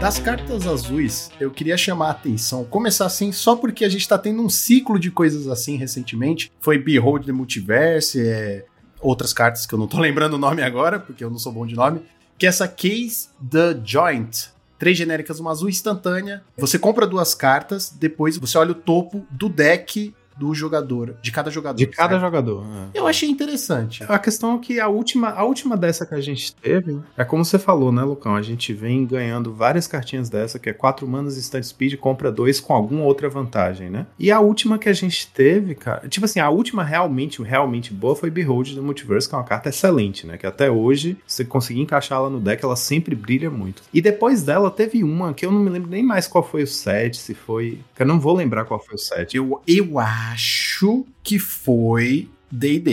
Eu acho. Não foi, não, não, não. Perdão. Foi alguma Innistrad aí. Porque eu comprei foil. Que ela é três genéricas, uma azul. Você compra duas e depois descarta duas. Não, perdão. Não, você olha quatro, eu acho, põe duas na mão e duas vai pro cemitério. É isso, é isso, é isso. Exato. Que todo mundo falava assim, caralho, vai jogar no tronco. É, sempre assim. é melhor que Porque, essa, né? olha- É melhor. Essa que você tá falando é melhor do que a Case the Joint. Mas, enfim, é como você disse, é mais uma pro arsenal de quatro manas compra dois. Você pode montar um deck monoblue que é isso. Compra sempre duas e faz alguma coisa. Quatro manas fica comprando carta, comprando carta, comprando carta, comprando É mais interessante que eu olhar o topo do adversário, né? Me lembra até esse deck do Modern Lanterns, né? Esse, essa ideia de controlar até o topo do deck do adversário e ter acesso a essa informação. É interessante ter essa mecânica no formato, né? É, mas é isso, né? Interessante, né? Não é tipo algo jogável. Porque entre isso e Behold, Behold sempre vai ser muito melhor. O Behold te garante o leite lá na frente. Pô. Não, essa flexibilidade dela de você pagar dois, deixar ela protegidinha ali para castar depois, é muito forte. Vai ser muito difícil uma carta de quatro manas superar ela, né? Posso puxar a próxima? É uma carta que eu não, assim, não diria que é uma carta forte, não eu vou dizer por que, que eu tô falando dela. Expendable Leck é, é um moleque. um moleque gastável, né? Moleque. É, é um pivete. Lacaio. Lacaio. É, sei lá o quê. É um humano cidadão, um bom, azul, um 1/1 e ele tem a seguinte habilidade: é, paga um qualquer um azul e exila ela do seu cemitério. Você cria um peixe azul 1/1, uma ficha de peixe azul 1/1 com a habilidade essa criatura não pode ser bloqueada. E só pode ativar essa spell como ou essa habilidade como sócio. Ele é basicamente o, o velho, né? Tipo, o velho você pagava duas manas para fazer um 1/1 voar, voltar do cemitério. Eu trouxe ela meio que como uma brincadeira, como uma provocação, porque a gente já tirou muito sarro aqui desde que começou a rolar o Monoblue 8 Ninjas, né? Que muita gente insiste em jogar com 4 Delver nessa lista que usa 24 criaturas e 16 spells. Ou às vezes é, é menos, 15 spells. Então, tipo, o Delver não vai flipar nunca. Eu ficava brincando dizendo, os jogadores que jogam com Delver nesse deck acham que Delver não tem lado de trás. Eles nem sabem que tem lado de trás. Ah, o Delver tem um lado de trás? Eu não sabia. Tipo, então basicamente a galera tava jogando com um bicho 1 barra 1 que não flipa nunca e que é um humano 1 barra 1. Então isso aqui é melhor do que o Delver nessa situação, porque pelo menos quando morre, ele volta e faz um bichinho que viabiliza um ninja porque é imbloqueável, né? Com isso eu não quero dizer que é uma carta que tá no power level pra ser jogável no É o meme da coleção, pronto. Ele faz o ninja e desaparece, né? Não volta pra mão. É outro É, exatamente. Agora, agora, a gente tava falando de flavor, cara. Esse peixe é, me deixou maluco, cara. É porque ele cria, ele cria uma, uma, uma ficha azul de peixe. Mas é o peixe de você vai dormir com os peixes, que tem até outra carta. Eu acho que eles montaram muita coleção em cima desse peixe. Que até ele tem diferente, ele tem uma, uma máscarazinha assim É, de, que parece de agente né? secreto. É, eles estão montando várias cartas em cima desse token do peixe, que eu achei muito interessante, coisa de Ah, imbloqueável. eu, eu não vi, eu nem vi a arte do token, cara. Vou Cara, olha o flavor que maravilhoso. Autônio? Não, me desculpe. Não conheço ninguém que trabalha aqui com esse nome. É muito engraçado. Autônio. Autônio. É o nosso Antônio. Não, se não, não traduzir Antônio, eu vou ficar putaço, viu? Ó, mais uma vez falando sobre flavor, esse make disappear, que é o fazer desaparecer, né? Ela tá nessa coisa da. É, tem tudo a ver, está na coisa da lore e tudo mais. E viu a habilidade, Lucão? A habilidade é ca casual, é casual, Casuality. casualty, é, casualty 1, tipo, também tem tudo a ver, né? É uma habilidade nova da coleção, enquanto você caixa essa mágica, você pode sacrificar uma criatura com poder 1 ou menor, ou maior, perdão. E quando você fizer isso, você copia essa mágica de, de novo, cara. Eu achei muito É, legal, inclusive essa seria né? a carta que eu ia sacrificar. trazer, de azul, assim, que me chamou a atenção, porque ela é interessante, cara. Pra decks que tem fichinha, entendeu? Coisas que você pode sacrificar, assim, cara. Eu me amarrei nessa mecânica, cara, sendo bem sincero. E é um counter, né? É um counter honesto, 2. cara. É um counter honesto. Não, não existe counter honesto. O counter honesto é aquele que você consegue Não, é. anular. É aquele que funciona, né, cara? Mas essa o Make Disappear é realmente uma carta que eu gostei e o Casualty foi uma habilidade assim, que tem tudo a ver com o lore da- do novo Capone. Mas é aquele negócio, né? Não passa da lore e de uma carta que você gostou, porque luz focus acaba sendo melhor. É, cara, mas a vida é feita disso, né? De coisas que a gente gosta, ué. É, isso pra essa carta ser boa, tinha que ser um, um monoblue ou um UX aristocratas, né? Pra, pra o Nossa, sacrifício isso. da criatura ser vantajoso pra você. Isso é muito difícil, né? O, o azul talvez seja a carta que menos pra joga. sacrificar o Delver. É, sacrifica o Delver. É só um barra um É mesmo. só um barra um mesmo. E eu quero puxar aqui, a, a- pra mim, a melhor carta do azul, né? Pra essa coleção, porque assim, porque eu vou querer usar ela no meu deck, no meu pet deck, né? É o Security Bypass. É um incolor em um azul, encantamento aura. Enquanto a criatura estiver atacando sozinha, ela não pode ser bloqueada. E quando a criatura dá dano ao oponente, ela usa essa habilidade que você gostou. O Conni Connives, é Con- Conivente, como que é o nome? Que aí ela descarta uma carta, e se essa carta não for de terreno, ganha mais um, mais um. Ou seja, essa carta, ela faz tudo. Ela lava, passa e faz tudo pro Buggles, né? Porque ela vai estar dando imbloqueável, que é melhor do que Trample, porque eu sempre vou querer atacar só com uma criatura. E aí eu ainda vou ter esse tipo de draw, que ainda é um pump também. Então ele tá dando evasão, draw e pump na mesma carta. Eu tô até conversando com o Reptilian, com o pessoal que joga de Buggles, já tentar fazer uma versão aí, o Buggles só verde, branco e azul, né? Pra deixar uma um mana mais consistente. Aí usar mais counter da side, azul, claro. E de main, talvez também. E montar uma build em cima dessa carta, que eu achei muito interessante. Pra mim, top 3 da edição. É aquela mecânica de encantamento, né, Leo? Que é bem tradicional em algumas coleções, né? De você encantar a criatura e ela ter, se atacar sozinha, não ser bloqueado, fazer alguma habilidade assim. Ela é bem legal mesmo, cara. Essa carta vai, vai entrar no meu, no meu top de cartas interessantes aí. E, e realmente eu acho que ela vê jogo, cara. Eu vou tentar fazer ela acontecer. É, eu acho que é uma carta viável, pra ser bem sincero. No deck do Boggles e dessa coleção toda, é uma carta que, assim, ah, dá pra pôr e dá pra ver jogo, tá ligado? Mas é uma questão de gosto também, de novo. Essa coleção é esse negócio. Existe essa Uma carta. questão, uma questão de mau gosto, no caso. É, exatamente, uma questão de mal. Brincadeira. Não, mas em relação a essa Security Bypass, realmente é uma questão de gosto. Eu acho que ela tem chance de ver algo, né? De ver um jogo.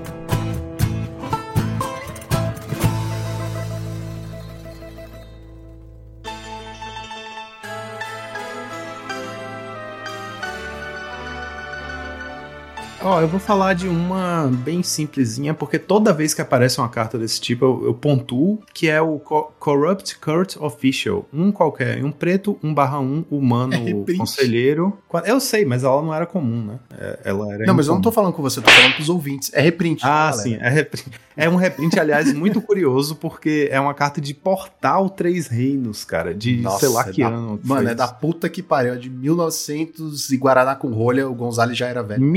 1990 e quanto? Eu não consigo nem ler aqui na, na imagem da carta. 1999. 1999. Caraca. O print original dela. Mas enfim. Tinha um aninho qualquer, jogando um preto, Magic, cara, 1 barra 1, humano conselheiro. Quando ela entra no campo de batalha, o oponente alvo descarta uma carta. É aquele ratinho, né? É porque toda vez que sai um desse a mais, eu falo, olha, um desse a mais. A gente já tá numa situação que seu deck pode conter 20 cartas que fazem isso. 20 clones disso aqui. Tem o besourinho, tem dois ratos diferentes, tem esse cara e tem mais um clérigo. Então são cinco cartas diferentes. Se você quiser jogar com 20 bichos que entram e descarta, você pode fazer um Mas é isso também, né? Ele- eles não atacam, eles não fazem mais nada. Ele só entrou, descartou. Ah, tá bom. Electricity. A hora a mão do É isso. oponente acaba, é, ele dá Electric e os dois estão com sem carta na mão vão começar de novo o Que jogo. maravilhoso.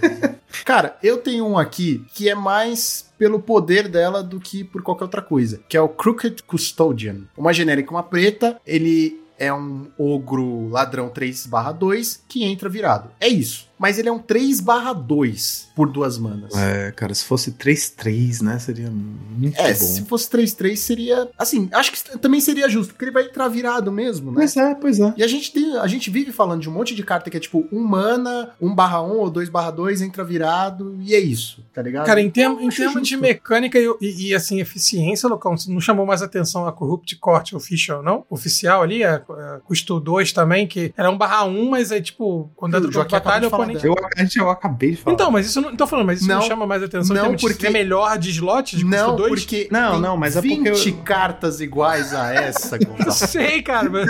Essa mecânica tem 20 fucking possibilidades. Eu sei, cara, mas eu falei, se isso não chama mais atenção como qualidade de carta, cara. Sei lá. O problema do ogro ali é que hoje a gente vive um marco no Pauper que é assim, seu bicho que é agro, ele precisa ter bunda 3, velho, porque Canonade vai fazer esse cara nunca atacar. Ele vai entrar virado, ele vai morrer antes de desvirar.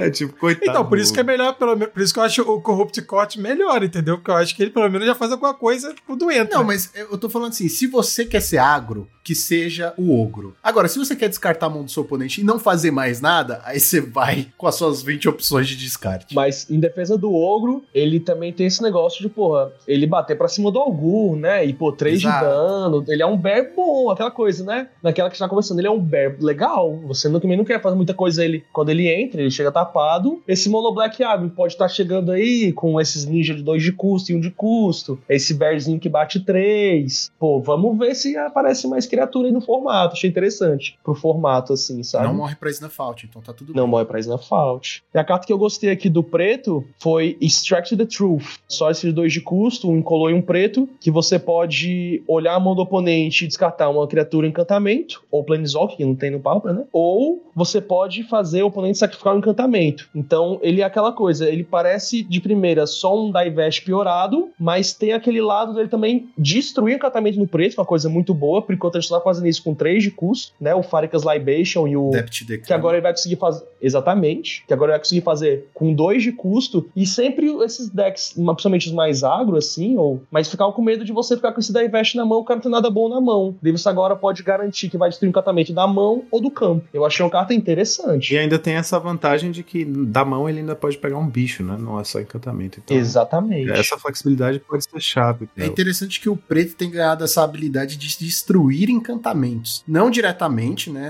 Ele faz como o preto sempre faz, que é sacrificando e tudo mais, mas isso é uma coisa recente. Eu não sei o porquê, não vi indícios do porquê essa necessidade, mas tá aí, né? A gente vendo isso acontecer. Agora, tem uma cartinha aqui que eu tô muito em dúvida. Que é a Demon's Do. Provavelmente deve ser acordo com o de- demônio, né? Professor de inglês. É, não, é tipo dívida com o demônio. Dívida com o demônio. Dá no mesmo, né? Não acaba aqui dando mesmo. Três genéricas, uma preta instantânea. Scry 2, você compra duas e perde dois de vida depois. Ele é um Read the Bones instante, né? Por uma. Exato. É por uma a mais. Isso que eu ia falar. Porra, eu acho que é uma puta carta, tá ligado? É melhor, talvez, até que aquela do. que saiu também. Era, instan era um Silent Blood instante, né? Isso, que você não dá Scry, né? Você só. É três mana. É duas Era genéricas, três uma preta. e o Silent Blood. Isso, Sign Blood. Você- o jogador alvo toma dois e compra duas. Talvez essa seja um pouco melhor, porque aonde aquela jogaria, essa joga e joga melhor, porque o Scry faz muita diferença. Eu acho que, assim, eu vou pegar pelo fato do sim e do não. Ah, se eu quiser, assim, né?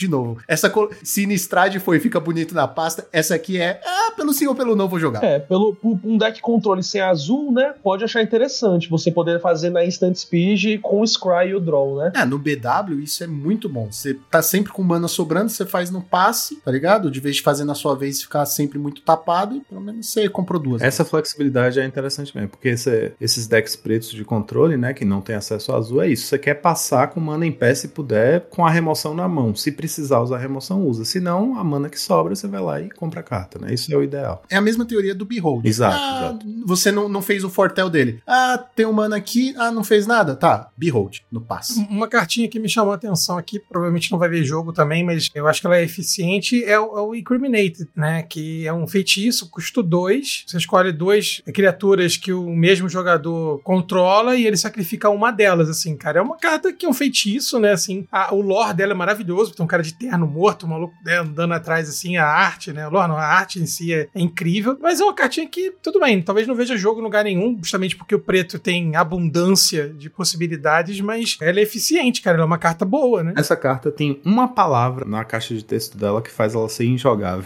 Dois. que é a palavra target. Não, a Ah, palavra target. a palavra dois. Se fosse também. assim, se fosse escolha duas criaturas controladas pelo mesmo jogador, ele sacrifica uma delas. Pronto, resolveu. É um édito que funciona como um édito que ainda pode ser ser vantajoso numa board muito cheia, né? Porque Edito tem esse problema. Se você jogar com Edito main Cara, deck. sabe, uma ficha. É, exatamente. Se você jogar com ela no main, ela vai ser morta às vezes. Você não quer matar um Goblin 1/1, uma ficha de Goblin 1/1, seu oponente tem um Core Skyfisher na mesa. Se ela não tivesse a palavra target, seria jogável, porque você não vai jogar com um Edito que é inútil contra Boggles, né? É ridículo, é um contrassenso total. Essa carta, ela é muito engraçada. Ela é tipo um meme, tá ligado? Exatamente. ela é assim, ela é boa contra Boggles, mas ela é terrível contra Boggles. É, ela velho. é É a mesma excelente coisa- como remoção, mas ela é péssima como remoção. Ela é um- não é a palavra target, é a palavra 2, cara. É a 2 que atrapalha. Isso é, É, foda. você fazer um edito, um mana qualquer, um preto, sorcery, o jogador alvo sacrifica a criatura alvo.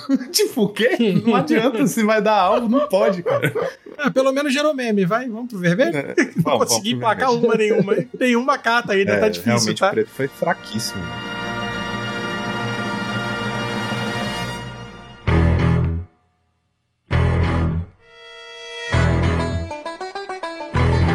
Na cor vermelha, galera, porra, tá difícil. Tá difícil aqui, viu? Eu queria falar da Big Score, que é três genéricas, uma vermelha instantânea. Você descarta uma carta como custo adicional e compra duas e faz duas fichas de Tem tesouro. 70 cartas iguais a essa também. né? Exato, esse é o problema. Essa carta saiu, todo mundo ficou, caralho, nossa, é muito boa, nossa, vai jogar muito, não sei o que. Ela cheira, ela cheira a combo, O né? jogador de Magic fica muito empolgado, né, cara? A gente é uma classe muito Jogador maneira. de Magic que tem a memória curta, tem a memória A de gente é uma mano. classe cretina mesmo, né? Pode ser que não exista uma instantânea dessa, mas tem um milhão de Não, cartas não, que fazem a existe, coisa. existe uma Existe? instantânea.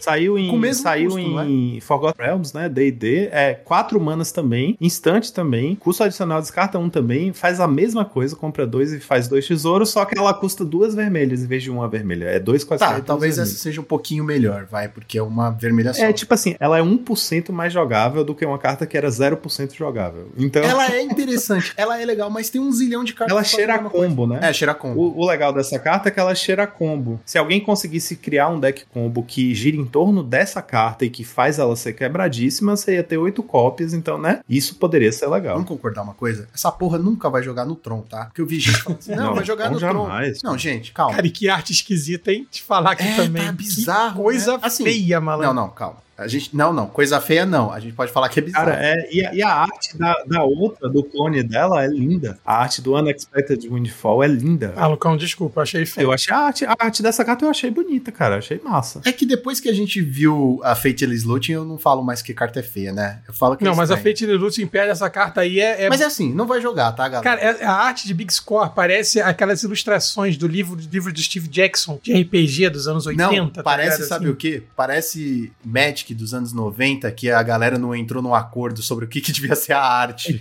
Verdade. Posso mandar um aqui, o que eu Pode, acho interessante? vai lá, vai lá. Ó, tem essa Mayhem Patrol, um Ah, color e um sim, vermelho, criatura Devil Water, que ela tem Menens, e quando ela ataca, uma criatura, o alvo recebe mais um, mais zero, e ela tem a habilidade de Blitz, que é o que deixa ela interessante, né? Que pelo mesmo custo dela, um incolor e um vermelho, você baixa ela com haste, e ela morre no final do turno, dando um draw.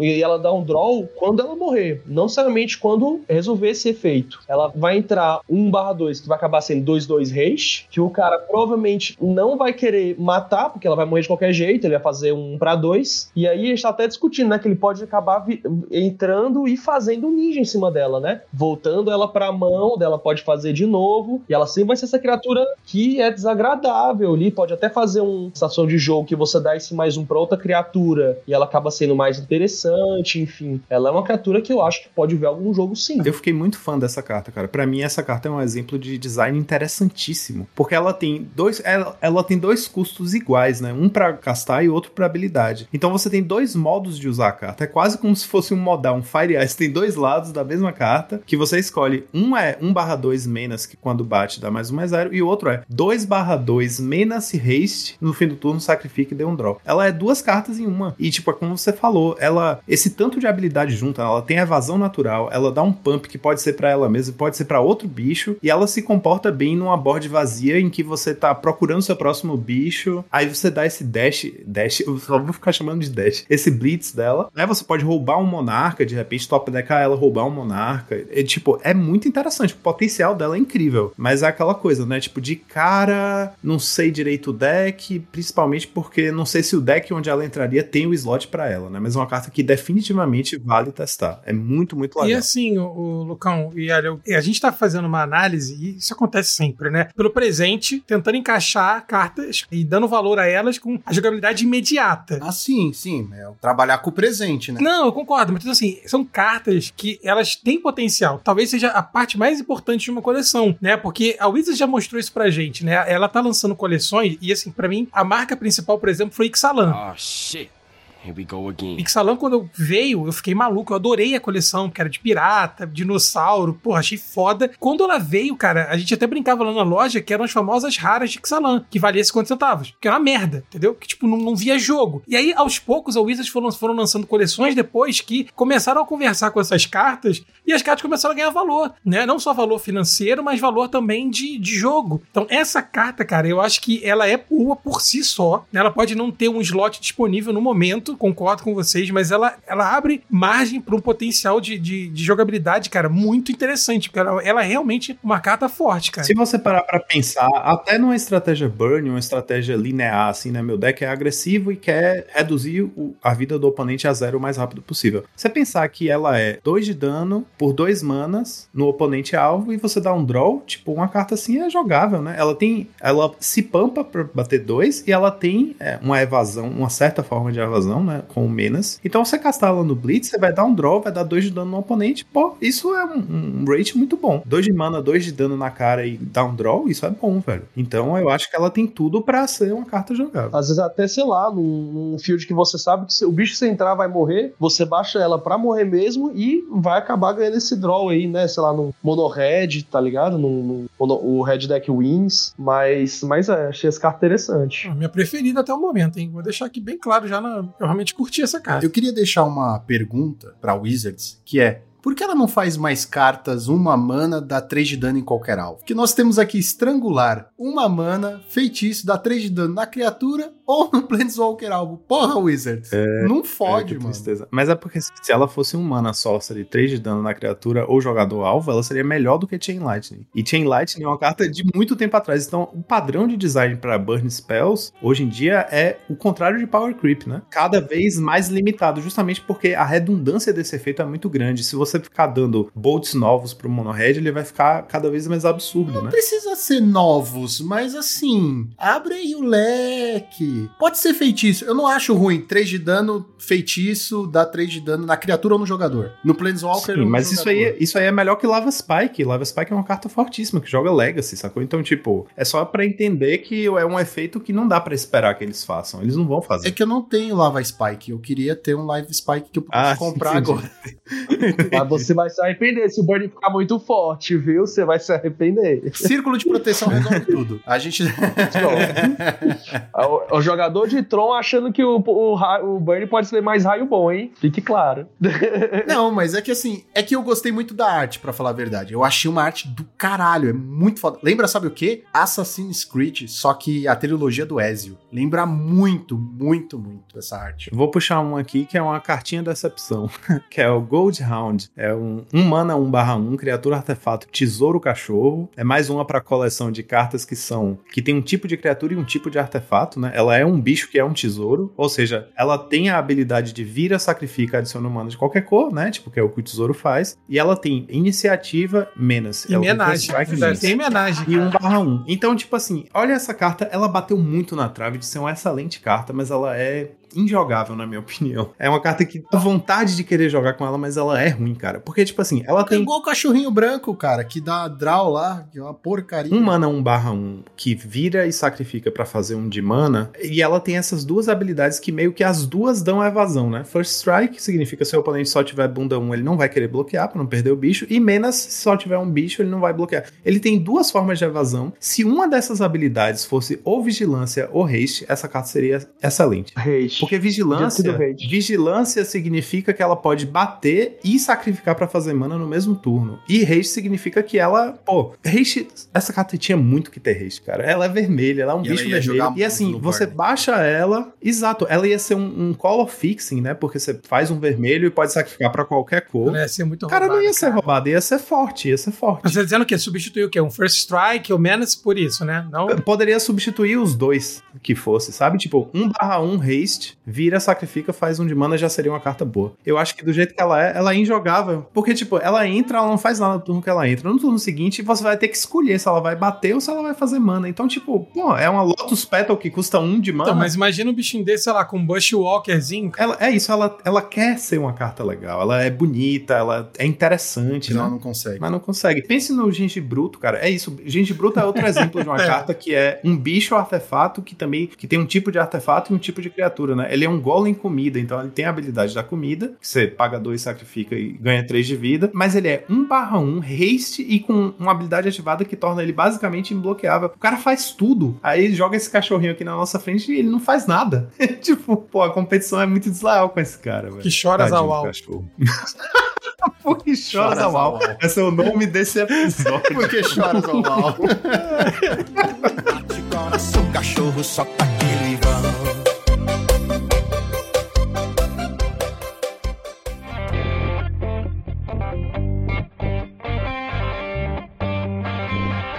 Cara, nas cartas verdes, eu só tenho uma carta boa pra falar e eu já vou puxar ela. Eu tava até falando com o Alho antes da gente começar a gravar sobre ela, que é a Jewel Chief. Sim, sim, é uma das melhores cartas do set. É a única, né? Então vamos falar sobre dela só. É duas genéricas, uma verde é um gato ladrão com vigilância, atropelar, quando entra no campo de batalha faz uma Treasure Token, né? Um tesouro. E é 3-3. Essa carta é bem forte, é bem interessante. Só que, o pessoal falando assim pra jogar num Stomp, num deck assim bem mais agro. Sabe o que eu pensei? Em jogar no Tron. que por causa do tesouro? Exato, Fixing. porque ela tem vigilância, ela tem trampo, ou seja, ela defende bem, ela bate bem, ela não vira, então você tem sempre um blocker ali, se você precisar, sei lá, e tem essa vantagem de quando ela entra, ela faz o Treasure Token. Então se você tem ela, ah, vou dar um raio, beleza, Ephemerate, agora eu tenho dois Treasure Tokens. Você vai gerando valor em cima dela. Eu acho isso interessante. Você pode bater com ela e depois dar um flicker na barreira e nela, entendeu? E ficar acaba gerando mais mana colorida. Então eu achei interessante por isso. Eu acho que eu vou testar. Eu vou pegar porque o máximo que pode acontecer é eu usar de apoio pro pé da mesa, mas é. Não, eu não acho que isso vai acontecer, porque eu acho que essa carta tem um, um rate muito bom em termos de tudo, assim, né? Poder, resistência, pra custo, pra habilidade, ela tem tudo, velho. Ela é 3 manas 3-3, então, tipo assim, ela já tá num rate bom, com duas habilidades relevantes, vigilância e trample, né? Tipo, ela é ruim de bloquear e ela é excelente bloqueadora, porque ela bate sem precisar virar. E depois, essa habilidade de entra e faz um treasure token é meio que um terço de um Burning Tree Emissary, né? No deck certo, esse 1 de mana que ela faz no turno 3, que ela entre, você pode já usar imediatamente, virtualmente reduzindo o custo dela pra 2, né? Então, é um bicho de 3 manas 3-3 Vigilance Trample que pode ser praticamente um 2 manas Vigilance Trample 3-3, que é excelente, né? Pensar que não é só fazer um mana, não é tipo, ela entra e gera um verde. Não, não. É um tesouro, cara, que você pode usar qualquer coisa, exatamente. Ela faz o fixing. Esse bichinho é bem forte. Agora, a questão é justamente que ele tá num- numa margem aí de custo que a casa dela não vai ser um stomp, né? Vai ser um, um agro mais puxado pra mid-range, né? Então, até o Jund eu não sei se ela consegue entrar, porque ela vai competir com o elfo, que entra e dá draw e faz mana, né? Então, tipo, ela tá nesse lugar meio esquisito. É uma carta excelente, mas que tá num, num meio termo esquisito. Por isso eu pensei nela num Tron, porque pelo menos ela entra, já tá nas cores ali do deck, né? Que o deck já usa bastante verde, então você faz ela, já garante que tem o Ephemerate caso o oponente tente remover com raio, com alguma coisa. Ou seja, você faz o Ephemerate usando o tesouro e você repõe esse tesouro. 100% de aproveitamento. Quando volta pra você, Ephemerate bate no rebound, você já tem dois Treasure Tokens. Ou seja, você já tem um mana, muito, muito mais mana do que você teria é, teoricamente. Então eu acho que é um lugar. Agora, onde ela entraria, tiraria o que? É, Stonehorn seria yeah. Iria pro side, é só, sabe? Coisas assim, eu não sei. Mas eu gostaria de tentar, cara. Eu sinto que é que nem o Gonzalez estava falando, essa coleção pode ser mais que nem Salan, nesse sentido de ser uma coisa que tá vindo mais pro futuro, né? Porque na verdade eu lembro, com ela, eu lembro muito mais no Monogreen Ramp, porque fazer três manas turno 2 é muito fácil no Monogreen Ramp. Dele seria um turno 2 muito forte. Aí ele também faz Ramp, gerando esse Treasure, né? Então eu acho que o, o Mono Green Ramp tá precisando de criaturas fortes. É, entrou esse- essa criatura, entrou outras criaturas boas verdes também. Eu acho aos poucos já começar a ver de novo uma possibilidade do Mono Green Ramp no Pauper, sabe? Ele realmente não, não combina tanto com o Stomp, mas combina bastante com o Ramp. Pode contratar esse garoto, hein? Boa Não, Uma boa que você análise acha que o aqui. Juan não tá aqui? Ah, verdade. Substituição. Adeus, Juan. Não, Troca, hein? traz o Valeu, Juan. também. Um abraço, hein? E ele parece com o Joaquim ainda. Então, assim, GG, pô. Tem como. Saudades. mano. Mas então, da cor verde, eu acho que essa é a melhor só essa, carta é só e só tem essa. O resto é mais interessante. Ah, vocês não gostaram do Capena Express, não? O trem ali, o trenzão da massa? É, Ele é divertido. Só pelo é, nome. cara, pô. é um tão entretenimento legal, legal, mas cara. tipo, 4 manas 6, 6. Eu achei interessante carta também, esse Cabaret Initiate, né? Ah, o Esse- Rocket Raccoon. Ah, Pois ele é. é. muito legal. É, ele esse é muito legal. bacana, mas é só porque é o Rocket Raccoon.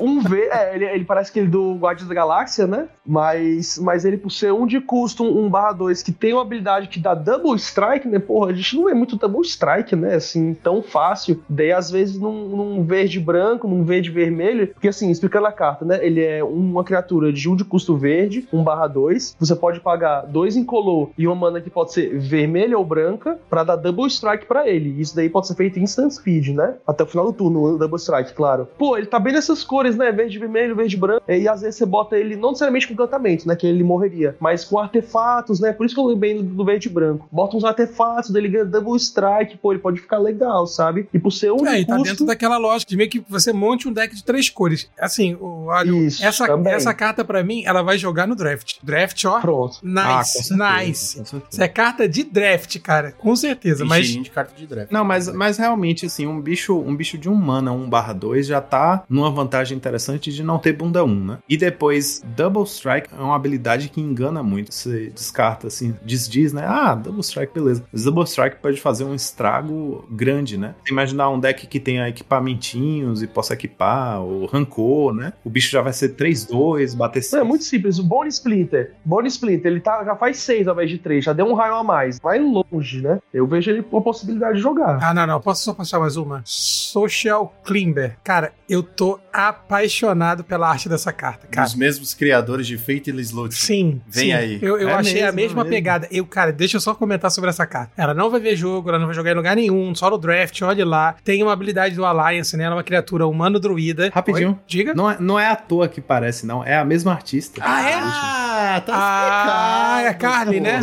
É a Cara, artista. Tá eu, eu tô melhorou, apaixonado por essa arte, cara. Ela tem É, uma Alliance, né? Toda vez que outra criatura entra no campo de batalha sob seu controle, você ganha um ponto de vida. É Custo 3, não vai ver jogo no Pauper, né? Talvez porque ela, né, tem São a sua sisters. Cara, mas É, ela é muito pro verde irada, fazer. cara. É, cara, sério, eu tô em relação amorosa com essa carta, cara. De verdade, eu acho ela muito divertida, É cara. linda mesmo a arte. É Ela é muito, muito bonita, Cara, cara. eu acho impressionante que o Soul Sister é um deck tão tadinho, né? Que as únicas cartas que realmente entram são cartas que, assim, da, da vida. Quando Essa é a melhor. Esse é o melhor adjetivo que eu já ouvi na vida, o mais preciso pra falar do Soul. É um deck muito tadinho. Mas é, Tadinho. mano, é sempre assim: um mana, um um que tem iniciativa. Porra, vai jogar no Soul Sister, muito forte. aí, aí o melhor é que é três mana. Quando algum bicho entra, você ganha um de vida. Puta, vai jogar muito no Soul Sister. O, o Soul Sister é. E se você for ver, não serve pra porra nenhuma, porque Não você serve tem seis. Soul Sisters na mesa, tá ganhando seis de vida pra cada bicho que entra, o cara tá bom, canhonada, sei lá, Electric, tá Não, é ligado? sério, cara. Vamos, E, tipo, vamos aqui é, oficialmente instituir que a nossa nova terminologia pra carta que é interessante, mas que nunca vai ver jogo, vai ser: ah, essa aí vai jogar no Soul Sister. Seja a carta que for, sacou? Tipo, uma, um- uma carta vermelha que causa dano na criatura, essa vai jogar no Essa vai, é do essa vai. Sister. É- uma carta Esse tadinha. episódio falamos três vezes disso. O nome dessa- desse episódio vai ser Tadinha da coleção. Tadinho. Porque choras ao ao. Porque choras ao uau, tadinha da coleção. Ai, meu Deus. É, vamos pro Dourado? Chegamos agora na, na, na Corolida, né? Não, não chegamos, porque, vou ser bem sincero, todas elas fazem a mesma coisa e todas elas são terríveis. Não, Basicamente peraí. isso. Calma aí. Peraí. Ah, meu Deus. Não, é que céu. assim, todas as cartas que são de guilda, e eu vou usar a palavra guilda, foda-se, que são Jeskai, Temur, sei lá, Esper e tudo mais, elas têm alguma habilidade, mas o plus de duas genéricas, aí você exila aquela carta, é uma criatura, e aí você gera mana das cores dela, né? Das cores da guilda dela. Uma land sua gera mana das cores da guilda dela. E é isso. E aí você pode jogar a carta do exílio. Eu queria falar especificamente dessa habilidade que eu acho uma bosta. Ah, sim, você tá falando de um ciclo. Sim, sim. Isso, é um ciclo de cartas que fazem isso. Então, essa habilidade eu achei bem. É, Você paga dois e lá pra poder fazer sua land virar um trioma, Um trioma. né? É, um trioma pauper que. Se isso custasse um, né? Se essa habilidade custasse um, seria OP. Custa dois, é injogável. Podia custar um e-mail, tá ligado? um e-mail, é. É foda, é foda. Eu também achei que é, tipo assim, potencial. Sabe o que é perdido. foda? É porque você gasta um slot, você tira um slot seu de alguma carta viável pra você consertar a sua mana de um jeito assim meio xixelento. Eu pensei aqui, forçando muito, fazendo essa carta numa land destrutível. Pelo menos você não perde a land, tá ligado? É porque você dá Wildfire, não perdeu o Trioma e rampou. Só que assim, entre fazer o Wildfire e corrigir sua mana e fazer essa merda, faz Wildfire. Não, mas nenhuma delas tem uma habilidade que você fala assim, porra. É, eu, só gostei, eu só gostei do Quick Draw Dagger ali, que achei ela maneiro, mas mais pela arte em si do que pelo que ela faz, cara. A própria Paragon of Modernity também é bem bonita a arte, né? Fica aí só as menções honrosas de, de arte em si. porque- Sabe o que é foda? Essas cartas também, esse ciclo, é todo torto, porque as cartas têm ou habilidade de ETB ou habilidades estáticas, tipo vigilância e ameaçar. Elas não conseguem acompanhar um, um ciclo inteiro, sabe? Tipo, todas deviam ter ETB, mas não. Ou todas deviam ter habilidades estáticas. Isso não acontece. Eu ia puxar o Body Dropper, que é também tá no meu top 3 das melhores da edição, pra mim. Custa um preto e um vermelho, 2 barra 2. Quando você sacrifica outra criatura, coloca um marcador mesmo mais um nele. E ele tem uma habilidade que é um preto e um vermelho. Sacrifique outra criatura, ele ganha menos até o fim do turno. Então é um bichinho que cresce toda vez que outro bicho morre. E ele tem uma habilidade que pode sacrificar outro bicho. Então ele, ele comba com ele mesmo, né? E ele e o menos é relevante, né? Porque, exato, ele vai ficando cada vez maior e ele pode se dar evasão a qualquer momento. É um bicho muito interessante, mas assim, é um bicho pra jogar num hack dos aristocratas, né? Que é um deck que atualmente não. Assim, ele já, já fez um 5-0 pingado por aí, né? Uma lista que não tá consolidada e tal. Mas de repente, esse bichinho aqui pode ser o catalisador que o deck precisa, né? Porque ele é 2 manas 2-2, ele tá num rate bom. Ele tem uma habilidade que comba com ele mesmo. E a habilidade estática dele, que toda vez que, que você sacrifica outra criatura ele cresce, é muito relevante para um aristocratas, né? Ele é basicamente um besourinho, a segunda cópia do besourinho. Então isso pode dar uma consistência muito boa pro deck, né? Eu particularmente tenho um pé atrás com criaturas que crescem, né? Tipo assim, que a força da criatura é ela crescer ao longo do jogo. Porque a gente tem remoções muito fortes no Pauper, então você tá ali, né, construindo o deck inteiro, fazendo uma mecânica inteira, o seu deck girar em torno da, da sinergia de fazer o bicho crescer e aí ele toma um cast down, acabou. É, ao mesmo tempo, não é por isso que eu vou deixar de reconhecer que a criatura é muito forte, né? Ela tá num, eu acho que ela tem um power level muito competente para o Pauper, né? Mas sofre disso. Ela tem que jogar num deck que atualmente não existe. Não, não que não existe, mas não tem uma lista consolidada. É um deck que precisa ser pesquisado, precisa ser construído. Mas eu acho que ele tem força suficiente para né, justificar, parar para tentar fazer esse deck funcionar. Sem contar aqui, sem contar aqui, ele é um demônio body dropper. Ele é o cara que desova os cadáveres e ele cresce toda vez que alguém morre. E ele tem uma habilidade de matar o bicho, de sacrificar bichos. Ou seja, ele, ele é o cara tá tudo dentro responsável da flavor. Tá tudo dentro flavor, né? Excelente esse Perfeito. bichinho, cara. Excelente. É isso, os ETBs desse, desse ciclo são até interessantes, mas os custos são muito altos, né? E é como a gente falou: se essa habilidade de exilar pra poder castar depois e dar habilidade pra land custasse um, elas seriam excelentes. Mas, né? Dois Pô, é o legal, o exatamente da- fora o da legal curva. dessa carta, o Joaquim, é a showcase dela, né, cara? Ah, é eu não vi que muito tinha showcase, irada, não. cara. A showcase dela é linda demais, cara. Ah, verdade, é bonitão. E aí, eu queria, eu queria, inclusive, dar o prêmio para essas cartas multicoloridas mais que nunca vão ver jogo em lugar nenhum, que é a Masked Bandits, cara, que também é maravilhosa, cara. São os racunzinhos? Cara, olha só, cara, que fantástico, cara. Tô Não, a apaixonado. showcase, Seis elas mana, estão cinco, cinco incríveis, vigilance. incríveis. Rapaz, a Jundi talvez seja mais perto de ser É, porque jogável, você vai porque o rate dela... algumas manas. Se- ó. 6 manas, 5, 5 Vigilance Menace é, um- é considerável, assim. A né? Pedrada, deck né? É quase, é quase. e Joga o no showcase Soul dela é lindíssimo. Ah, joga. Joga no Soul Sisters. Joga, joga, joga joga. no Se Soul Sisters, quiser, joga no Soul Sisters. Joga, joga cinco cópias no Soul Sister até. Joga Ai, Não, eu concordo. O Jund ele é capaz de gerar toda essa quantidade de mana rápida e é útil ter um 5-5 vigilância e ameaçar. Mas, assim, é isso, né? Não tem cascata, não faz mais E a nada. não habilidade compra de exilar pra dar o trioma pra land é irrelevante no Jund, porque ele já tem ramp e fixing muito bons, né? Não precisa disso. Só se você quiser, num mundo muito bizarro, salvar sua criatura. Aí tudo bem, você deixa ela exilada lá e depois no futuro você casta, mas. É isso, o Soul Sisters vai fazer ela rodar muito. É, Vai, não sou vai, foda.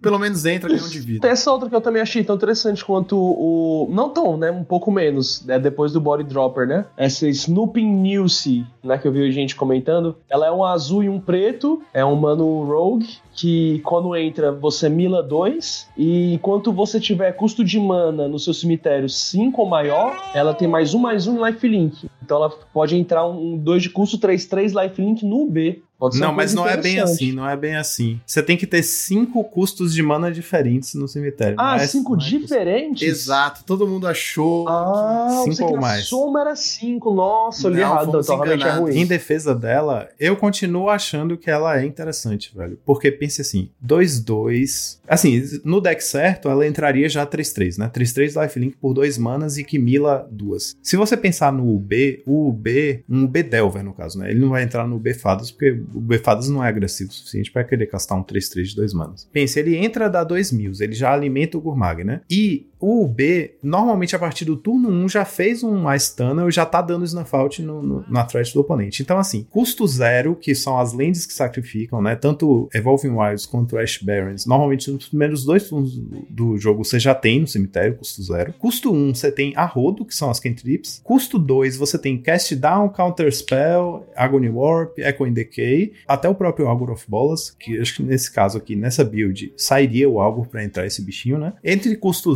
0, 1 e 2 e 4, né, que é o Snuff Out que você faz cedo, nos dois primeiros turnos do jogo, você provavelmente vai ter esses quatro custos no seu cemitério, né? Então só falta um quinto custo. O quinto custo pode ser, poderia ser um Gurmag Angler, né, que cai, que seja milado, poderia ser the é, um Suffocating Films, Depth to the Came, é. A, a dificuldade é essa, é você achar o, o quinto custo, né? Porque os quatro, com certeza, você vai ter. 0, 1, 2 e 4, você vai ter com certeza nos primeiros turnos. Mas o quinto é que é difícil. E aí eu fico na dúvida, sabe? Aquela 4 de custo, o Square 2 ou 2 que a gente tá falando também, também já... Ah, não, mas ela entra em mais em 4 que nem o Snuff Out. É, mas ela é mais compete uma de com o 4 de custo. É mais uma de 4 de custo junto com o Snuff É, teria que ser custo 3 ou custo 5, ou mais, né? Porque 3, aí você pensa que o deck tem, né? Tem Suffocating Films, tem Depth to the Came, poderia ter o que mais? Sei lá se poderia ter mais alguma Crypt coisa. Incursion, poderia ter. É difícil, o 3 é difícil. Mas assim, digamos que você jogue com um Depth to the Came um Suffocating Films, pra ter dois de custo 3 pra cair. Aí o próprio Gurmag é o custo 7, né? Que cai também. que Aí você pensa, tem quatro Gurmag, dois dessas de custo 3, você já tem seis cartas no deck que vão ser esse quinto custo pra entrar no cemitério. É uma carta que merece ser testada pra ver com que consistência você consegue fazer ela entrar 3-3 lifelink. Porque dois mana 3-3 lifelink num deck agressivo como o Delver é excelente, né? Porque o B Delver tem esse problema, ele quer ser agressivo, mas ele bate com tudo pra cima do oponente e fica meio sem recurso, então o lifelink faz muita diferença, né? Você pode bater despreocupado, porque você tá ganhando vida. Então, é uma carta que pra mim ela atiça a minha curiosidade, assim, de testar. E se você usar, por exemplo, Consider e Totcast ou Totscour no seu deck, você pode potencializar a chance de milar essas poucas cartas de custo 7, 3, não sei o que, sabe? Então, ela me... O Matana apontou, quando a gente tava discutindo ela, o Street Wraith. Se você quiser muito fazer ela funcionar, mete 4 Street Wraith no deck, você pode ciclar ela e fazer um custo 5 cair no cemitério. Então, você pode fazer um deck super agressivo, né? E assim, meio que pagar os dois de vida do Street Wraith. O difícil dela é ter esses 5 ao mesmo tempo, né? Você É, ter esses exato, 5 exato. ao mesmo tempo e ir rápido o suficiente pra ela valer a pena, não chegar cansado no late game. É basicamente você tem que construir um deck pra ela. É quase isso. É meio, meio ruim. Eu acho que o caminho mais rápido pra tentar fazer ela funcionar seria pegar um UB Delver e adaptar pra fazer ela ficar boa, né? É isso que eu falo. Aí você tira o Algur, coloca ela, e você coloca lá um é, Debit to the Coming, talvez dois Street Wraith, né? E coloca. Enfim, eu acho que dá para tentar construir, cara. Coloca Consider, coloca Thoughtscour. E ela mesmo mila, né? Então ela se ajuda a dar essa pompada do custo que falta para poder entrar com cinco custos. É uma carta muito instigante, eu achei. Sim, sim. Enxergar a nossa criatividade deck build, né? Mas eu acho que o jeito mais fácil de fazer ela é, mil- é self-mill mesmo, né? Talvez até, sei lá, com Instinct de Imp, assim. Pra milar logo 5, daí ela já chegar valendo, tá ligado? E o próprio Imp é um, um custo 3, né? Que já ajuda. Exatamente.